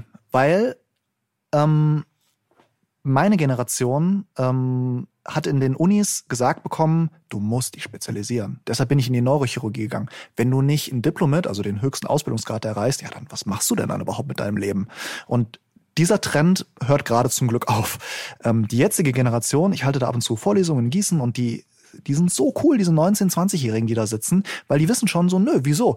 Wenn ich eine Haustierarztpraxis habe, habe ich nicht so den, den, den krassen Überstress. Ich habe einen viel engeren Kontakt mit den Leuten, mit den Tieren. Das ist viel schöner. Und ich kann wirklich was bewegen, weil ich diese Tiere begleiten kann. Und dieses Selbstbewusstsein, das ist neu und das ist schön. Eigentlich, eigentlich krass, das Leben ist ja immer, oder die, die, alles ist immer so ein Zyklus, ne? Dinge kommen. Singen wir jetzt Circle of Life. Ja, genau. Aber jetzt, schau mal, ich, die, die Marlene kommt aus dem, also meine Tochter ist 16, die jüngste Tochter ist 16, kommt aus dem Second-Hand-Laden und erzählt mir, was sie für coole Sachen gekauft hat. Ja. Kommt genau um die Ecke mit dem ballonseidenen Trainingsanzug, den ich mit 15 getragen habe. Dein Ernst jetzt, oder was? Also so, ne? Also, und, und genau so ist es, und das finde ich auch gut so, ähm, dass so Trends wiederkommen und und deshalb gehe ich ja immer mit so einem Optimismus durch die Welt, weil ich immer noch bei den größten Katastrophen denke, Ja. warten wir es mal ab. Ja. Und nicht, nicht wir müssen nichts tun, sondern einfach nur harren äh, der Dinge. Aber die, die Dinge kommen wieder. Und ähm, das haben wir in den Strömungen ja im Hundetraining gehabt von nur brutal und drauf über jetzt machen wir hier Klangschalentherapie mit durchgeknallt aggressiven Hunden. Irgendwann sag ich mal, pendelt sich das alles wieder ein. Ist eigentlich schön, ne? pendelt sich ein. Aber es ist, ähm, ich, vielleicht noch eine Anekdote dazu, zu diesem positiven Ausblick. Äh, ich saß, wie gesagt, bei den 19-20-Jährigen, habe eine Vorlesung gehalten, da ging es um, ähm, von Vetivolution aus, da ging es um ähm, psychische Gesundheit. Und ich habe so die Basics erklärt. Und irgendwann habe ich gemerkt, dass die einfach komplett wegzonen. Und ich dachte so, was ist hier los? Wisst ihr das schon? Ja, klar. Das wissen die schon. Wussten alles dazu, Ja. haben mir noch Sachen erklärt. Meine ich, woher denn? Ja, Instagram. Wir folgen da dem und dem und dem Account äh, und die haben das schon erklärt. Da ich, äh, Das oh, haben- cool, Hammer. Da, darüber haben wir schon öfter gesprochen. Ich habe da auch im vergangenen Jahr äh, eine Aufnahmeleiterin, der ich vom Dreh zurückgefahren bin und die sagte dann plötzlich, ah, jetzt muss ich den ganzen Tag wieder so extrovertiert sein. Ich muss mir jetzt erstmal zwei Tage mit der Katze einschließen, damit ich äh, am Montag wieder klarkomme. Fühle ich, ja. Ja, und ich fand aber auch so diese Reflexion, sich selber so zu Mhm. kennen in dem Alter, dass, äh, also ich, ich kannte das so nicht. Und das ist eine Selbstverständlichkeit, mit der die Leute da durch die Welt gehen. Und das ist eben die positive Entwicklung auch in der Generation. Ich finde das super cool. Die lassen sich nicht mehr so äh, in die Suppe spucken wie wir früher. Die wissen solche Sachen besser. Die haben auch kein Problem damit zu sagen, da kann ich nicht, da habe ich Therapie. Ja, und das wirklich. ist Das ist echt so eine cool. schöne Entwicklung. Mal, extremes Beispiel. Auf Mallorca, Rollos knallen runter. Funktionieren nicht mehr, gehen nicht mehr hoch, gehen nicht mehr runter. Wir hören, der Motor rattert noch, aber mehr passiert nicht, ne? Handwerker angerufen, kam natürlich keiner. Sagt die Marlene, hör mal, komm, das bauen wir selber aus. Sag ich Marlene, nur zur zur Info, du weißt, mit wem du es hier zu tun hast. Ne? Komm, wir machen das jetzt. Ich habe mir ein YouTube-Video angeguckt. Dann haben wir einfach ernsthaft komplett den Rollokasten zerlegt, die, die, das ganze Ding da rausgeholt, den Motor rausgeholt. Marlene hatte eine Anleitung, wie reprogrammieren wir den Geil. wieder. Das war so, das war so schön. Normalerweise, ich bin ja nach einer Minute Ikea-Schrank aufbauen, schmeiß ich das Ding durchs Fenster vor Wut. Das war so schön. Dann haben wir immer nächste Video geguckt. Ach, guck mal da doch und so. Das war einfach mega. War das Teil am Ende heil? Natürlich nicht. Natürlich nicht. Aber Das ist ein schönes äh, Vater-Tochter-Projekt. Nee, das war ein super schönes Vater-Tochter-Projekt. Aber jetzt kommt's und jetzt kommt das Tolle. Ähm, wir haben aufgrund der ganzen Analyse, die wir betrieben haben und alles, was wirklich selber die Diagnose stellen können, haben jetzt einen neuen Motor bestellt, weil der Motor tatsächlich nicht mehr in Ordnung war. Das war auch dann anhand der äh, Sachen, die wir gemacht haben, äh, rauszufinden und so. Und das finde ich eben super. Und das ist genau das, wenn immer so, ja, Instagram und das ist alles scheiße und so wie, ich glaube, ich glaube, Rudi Carell hat das gesagt, hör mal, Fernsehen macht die Dummen dümmer und die Schlauen schlauer. Und genauso ist es bei den ganzen Social-Media-Geschichten. Es ist kein Teufelszeug. Es ist überhaupt gar kein Teufelszeug. Und ich finde das eigentlich ganz cool. So, äh, apropos, sollen wir Tipps des Tages rausholen oder habt ihr noch was Spannendes? Ja, ja. Ja. Äh, sollen wir den Gast äh, starten lassen? Können wir machen. Okay. Soll ich mit dem Tipp starten? Ja, immer. Okay, ähm, äh, es geht auch in Richtung Kommunikation und es geht auch in Richtung Katze. Ähm, lernt eure Katze zu verstehen, weil die Story ist, dass ich ähm, Hundemensch schon immer war, mit Hunden aufgewachsen, pipapo, in der Klinik. Ich habe Katzen als Patienten gehasst, wie die Pest, weil die beißen und kratzen und irgendwie fünf von sechs Enden sind bewaffnet und so. Das ist alles ätzend. Bis ich dann ähm, über Umwege äh, zu Hause eine Katze hatte und gelernt habe, diese die Kommunikation zu verstehen, die eben ganz anders abläuft als die von Hunden und auch als die von uns Menschen. Und seitdem komme ich sehr, sehr gut mit Katzen klar.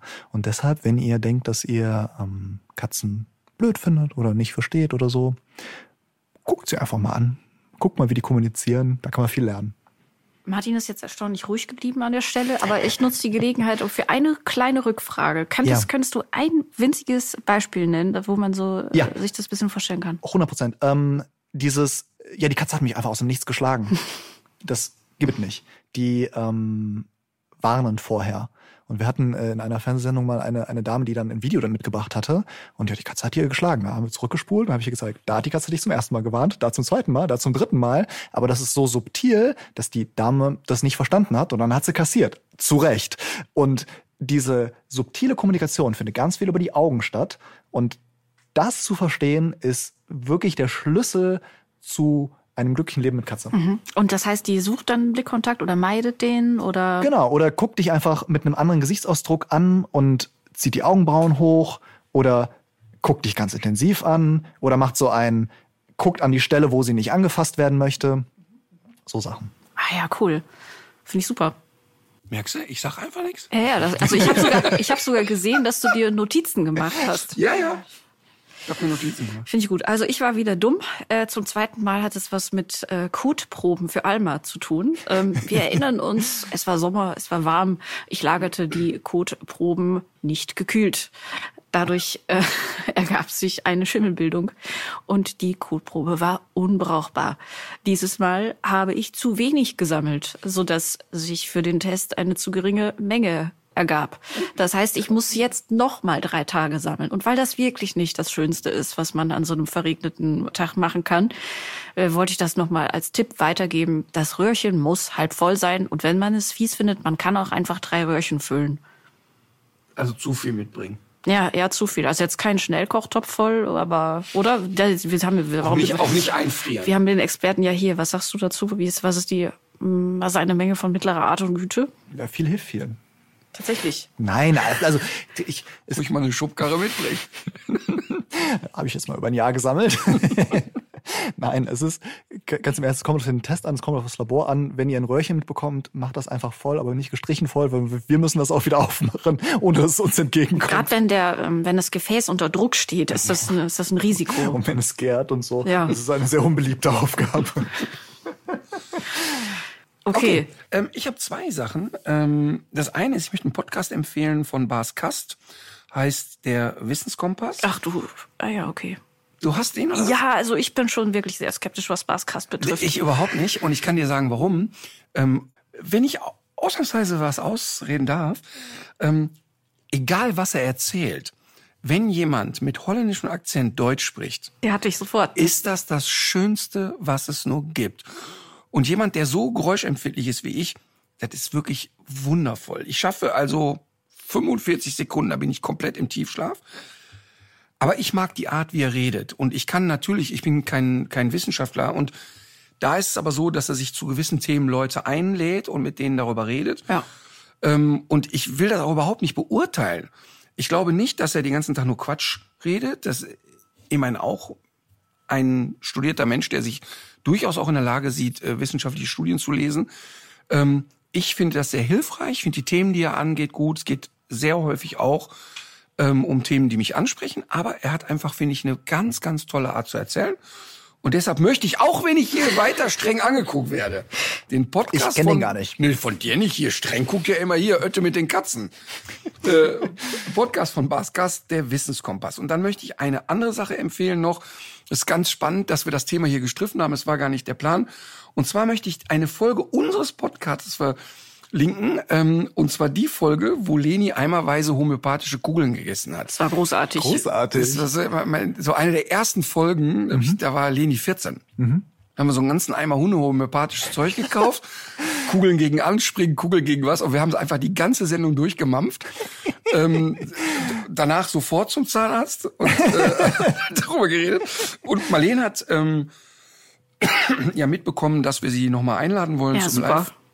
Podcast und hat gesagt, ach, ich weiß das gar nicht und so. Inzwischen Was? finde ich das auch ein bisschen langweilig da und so. ne? Also, war so Eiskalt. und da habe ich gesagt, was ist mit dir kaputt? Ne? Das, guck mal, die Leute haben so nett auf dich reagiert und wir hatten sie in zwei, drei Folgen mal irgendwie dabei. Und dann sagt sie, ja, aber ich habe jetzt momentan so kein Thema, wo ich drüber reden will. Außerdem war das früher alles cooler. Ich sagte, hä, was meinst du denn? Ja, damals, da haben wir noch die Kugeln gegessen und da haben wir Experimente gemacht und so weiter. Und vielleicht sollten wir uns Leni zuliebe ähm, für die Live-Tour, wenn sie einmal mitkommt, ähm, nochmal was Nettes einfallen lassen. Haben wir beim letzten Mal ja schon gesagt. Vielleicht kann sie Kotproben sammeln? Ja, aber Experiment? genau. Oder aufmachen? Und, äh, aber nicht nur für Leni, sondern wir würden das ja tatsächlich für alle Live-Termine, da wird es auch Experimente geben. Okay, aber die Folge ähm, zum Thema Homöopathie, wo Marlene zu Gast ist, ist äh, tatsächlich eine Folge, die man nochmal hören sollte, weil es da eben nicht nur um den Quatsch ging, sondern auch nochmal ähm, ja, das Thema Homöopathie aufgegriffen hat. Übrigens, das empfehlen ja auch, äh, also weil wir jetzt immer so so ein bisschen ja, gesagt haben, ähm, studierte Veterinärmediziner, äh, Mediziner sichere Bank. Es Oh gibt, nein. Es, das, Oh das muss nein. an der Stelle vielleicht noch mal gesagt werden. Ne? Es gibt ja auch viele, die, die den größten homöopathischen Quatsch äh, Ähm, ich, verkaufen. Ich bin, wir hatten das ja ganz am Anfang, dass ich äh, in der Lage bin, dadurch, dass ich nicht praktiziere, halt Dinge kritisch anzusprechen der eigenen Branche. Es gibt äh, die Deutsche Veterinärmedizinische Gesellschaft, die halt unsere wissenschaftliche oberste Institution ist, die eine Untergruppe hat, die sich mit Homöopathie und Pendeln und Heilkristallen und so auseinandersetzt und auf den gleichen wissenschaftlichen Kongressen ihren Bullshit präsentiert. Und ähm, da bin ich schon seit anderthalb Jahren äh, immer mal wieder dran, mal zu gucken, äh, ob man das irgendwie ändern kann. Es ist Wahnsinn. Es, also wenn du, in, wenn du in eine Apotheke gehst und da stehen dann Bachblüten und die ganze Scheiße. Das ist schon, ich find's schon hart. Also, ist teuer da, vor allem. Ich find's schon wirklich hart, dass da jemand, der Pharmazie studiert hat, ernsthaft den Leuten Bachblüten mit nach Hause gibt. Also das ist schon. Ja, und daran können wir uns leider nicht äh, rausnehmen. Auch in der Tiermedizin unter studierten Tierärztinnen und Tierärzten gibt es das leider. Lauft, lauft weit. Spannend, spannend wäre eigentlich, ob das mal jemand juristisch untersucht zum Thema Betrug. Ich meine das wirklich ernst, weil da steht ja jemand, steht mal ein, ein, ein Mensch, der Pharmazie studiert hat und sagt, ja, nehmen Sie mal das. Und der weiß ja, dass das wissenschaftlicher Blödsinn ist. Fände ich interessant. Also egal. So, dann äh, mache ich mit Musik weiter. Ja. Ähm, ich war übrigens, ich war äh, auf dem James Arthur Konzert im Palladium. Da muss ich auch kurz und schnell erzählen. Ein wirklich wunderschöner Moment. Guter Sänger. Ähm, Palladium und E-Werk für mich ja wahrscheinlich so die coolsten Musiklocations in Da gehe ich Deutschland. auch gern hin, ja. Super coole, so Industriehallen, aber nicht versifft. Super schöne Locations irgendwie, ne? Und ähm, war mit meinen Töchtern da oder mit zwei von dreien. Irgendwie rein, alles wie immer und yay und gib ihm und so. Und äh, James Arthur singt, alles ist super. Und irgendwann steht jemand in der ersten Reihe und schreit immer, sing mit mir, sing mit mir. Und James Arthur sagt, okay, komm, komm nach oben, wir singen. Kommt so ein Typ, ja, ich bin der Kevin. Und alle denken, nein, nein, bitte, bitte, nimm den sofort wieder runter. Und ich sag's meinen Töchtern, jede Wette, der kann singen. Und dann holt er Luft und singt James Arthur in Grund und Boden. Großartig. Aber richtig auf die Zwölf. Sensationell. Das war so gut, dass ich für einen Moment gedacht habe, das wäre abgesprochen gewesen. Ne? James Arthur hat den so gefeiert und fand den mega. Und es war so toll. Dann haben die, die wollten eigentlich nur so zwei Sätze singen, haben das ganze Lied durchgesungen. Wenn die gemeinsam gesungen haben, das war, als hätten die 30 Jahre Duett gesungen. Das war wirklich spektakulär. Und die Bude hat den auch so abgefeiert. Und dann, wie das dann so die Kölsche sind, er fertig, danke Kölle. Und dann ging er weg. Und dann habe ich, und dann hab ich äh, der Marlene gesagt, ey, ich werde im Podcast so erzählen, ich möchte ihn kennenlernen. Und wie, da sind wir wieder bei Social Media, das dauerte genau drei Klicks auf dem Handy, da hatten die den schon, ähm, der tatsächlich einen TikTok-Kanal hat und Musik macht. Also ist ein, ist jetzt nicht Profimusiker, aber jemand, der singt und so, super Erlebnis. Und äh, deshalb von James Arthur, Say You Won't Let Go. Sehr schön. Ähm, ich habe einen Song, der schon von sehr vielen verschiedenen Interpreten gesungen wurde, These Days, unter anderem auch von Nico. Den Song haben wir mal in einer der Reportagen äh, benutzt. Äh, Nico? Das ist eine deutsche Sängerin gewesen, so, die, ja, äh, aber schon verstorben. Und ähm, den Song gibt's aber auch von Cat Power, die somit eine der schönsten Stimmen überhaupt hatte auf der Welt. Das wünsche ich mir für unsere Playlist. So. Ähm, Kontraprogramm ähm, Around the World von Daft Punk. Oh ja, auch Einer gut. der, der, der bahnbrechendsten French House Songs der späten 90er. Cool. Wieder, kenne ich natürlich wieder nicht. Na, Def Punk kennst selbst du. Das, Daft Punk ja. kennst du. Ja, ja, das war, da hast One du More bestimmt Time. schon. Ist das Schreierei? Nein, das ist Elektro. Das ist aber äh, One More Time, das ist bestimmt, warst du mit, Das da, das hast du im Ding gehört oder sogar. One more time. genau. Krass. Das ist äh, Klar, ich bin Musikexperte. entspannter Elektro aus Frankreich und es war eins der äh, ersten Alben, die ich äh, so besessen habe. Okay. Da gibt's eine sehr witzige Version von so einem Militärorchester, die das mal für Macron äh, einstudiert haben. Ja. Großartig. Und vor allem, er war, äh, Trump war zu Gast und ähm, Macron sitzt, steht da so und nimmt so dieses ganze Truppengeschehen so mehr oder weniger nur zur Kenntnis und dann checkt er irgendwann, welcher Song das ist. Großartig. Ja, fand ich auch. Ein, ein legendäres Video, in dem sie low budget einfach nur äh, Leute mit Masken ähm, Stufen hoch und wieder runterlaufen lassen, immer im Kreis. Ja, stimmt. Ja. Ja, dann äh, ist auch das wieder ein buntes Gemisch, was die Musik anbelangt. Genau. Ähm, Katharina muss jetzt weg. Sie ähm, hört ja jetzt die nächste Folge von Baskast. Sicherlich, sicherlich. Ja, dann hören wir uns nächste Woche wieder. In diesem Sinne, legt euch wieder hin. Legt euch wieder hin. Ciao, vielen Dank.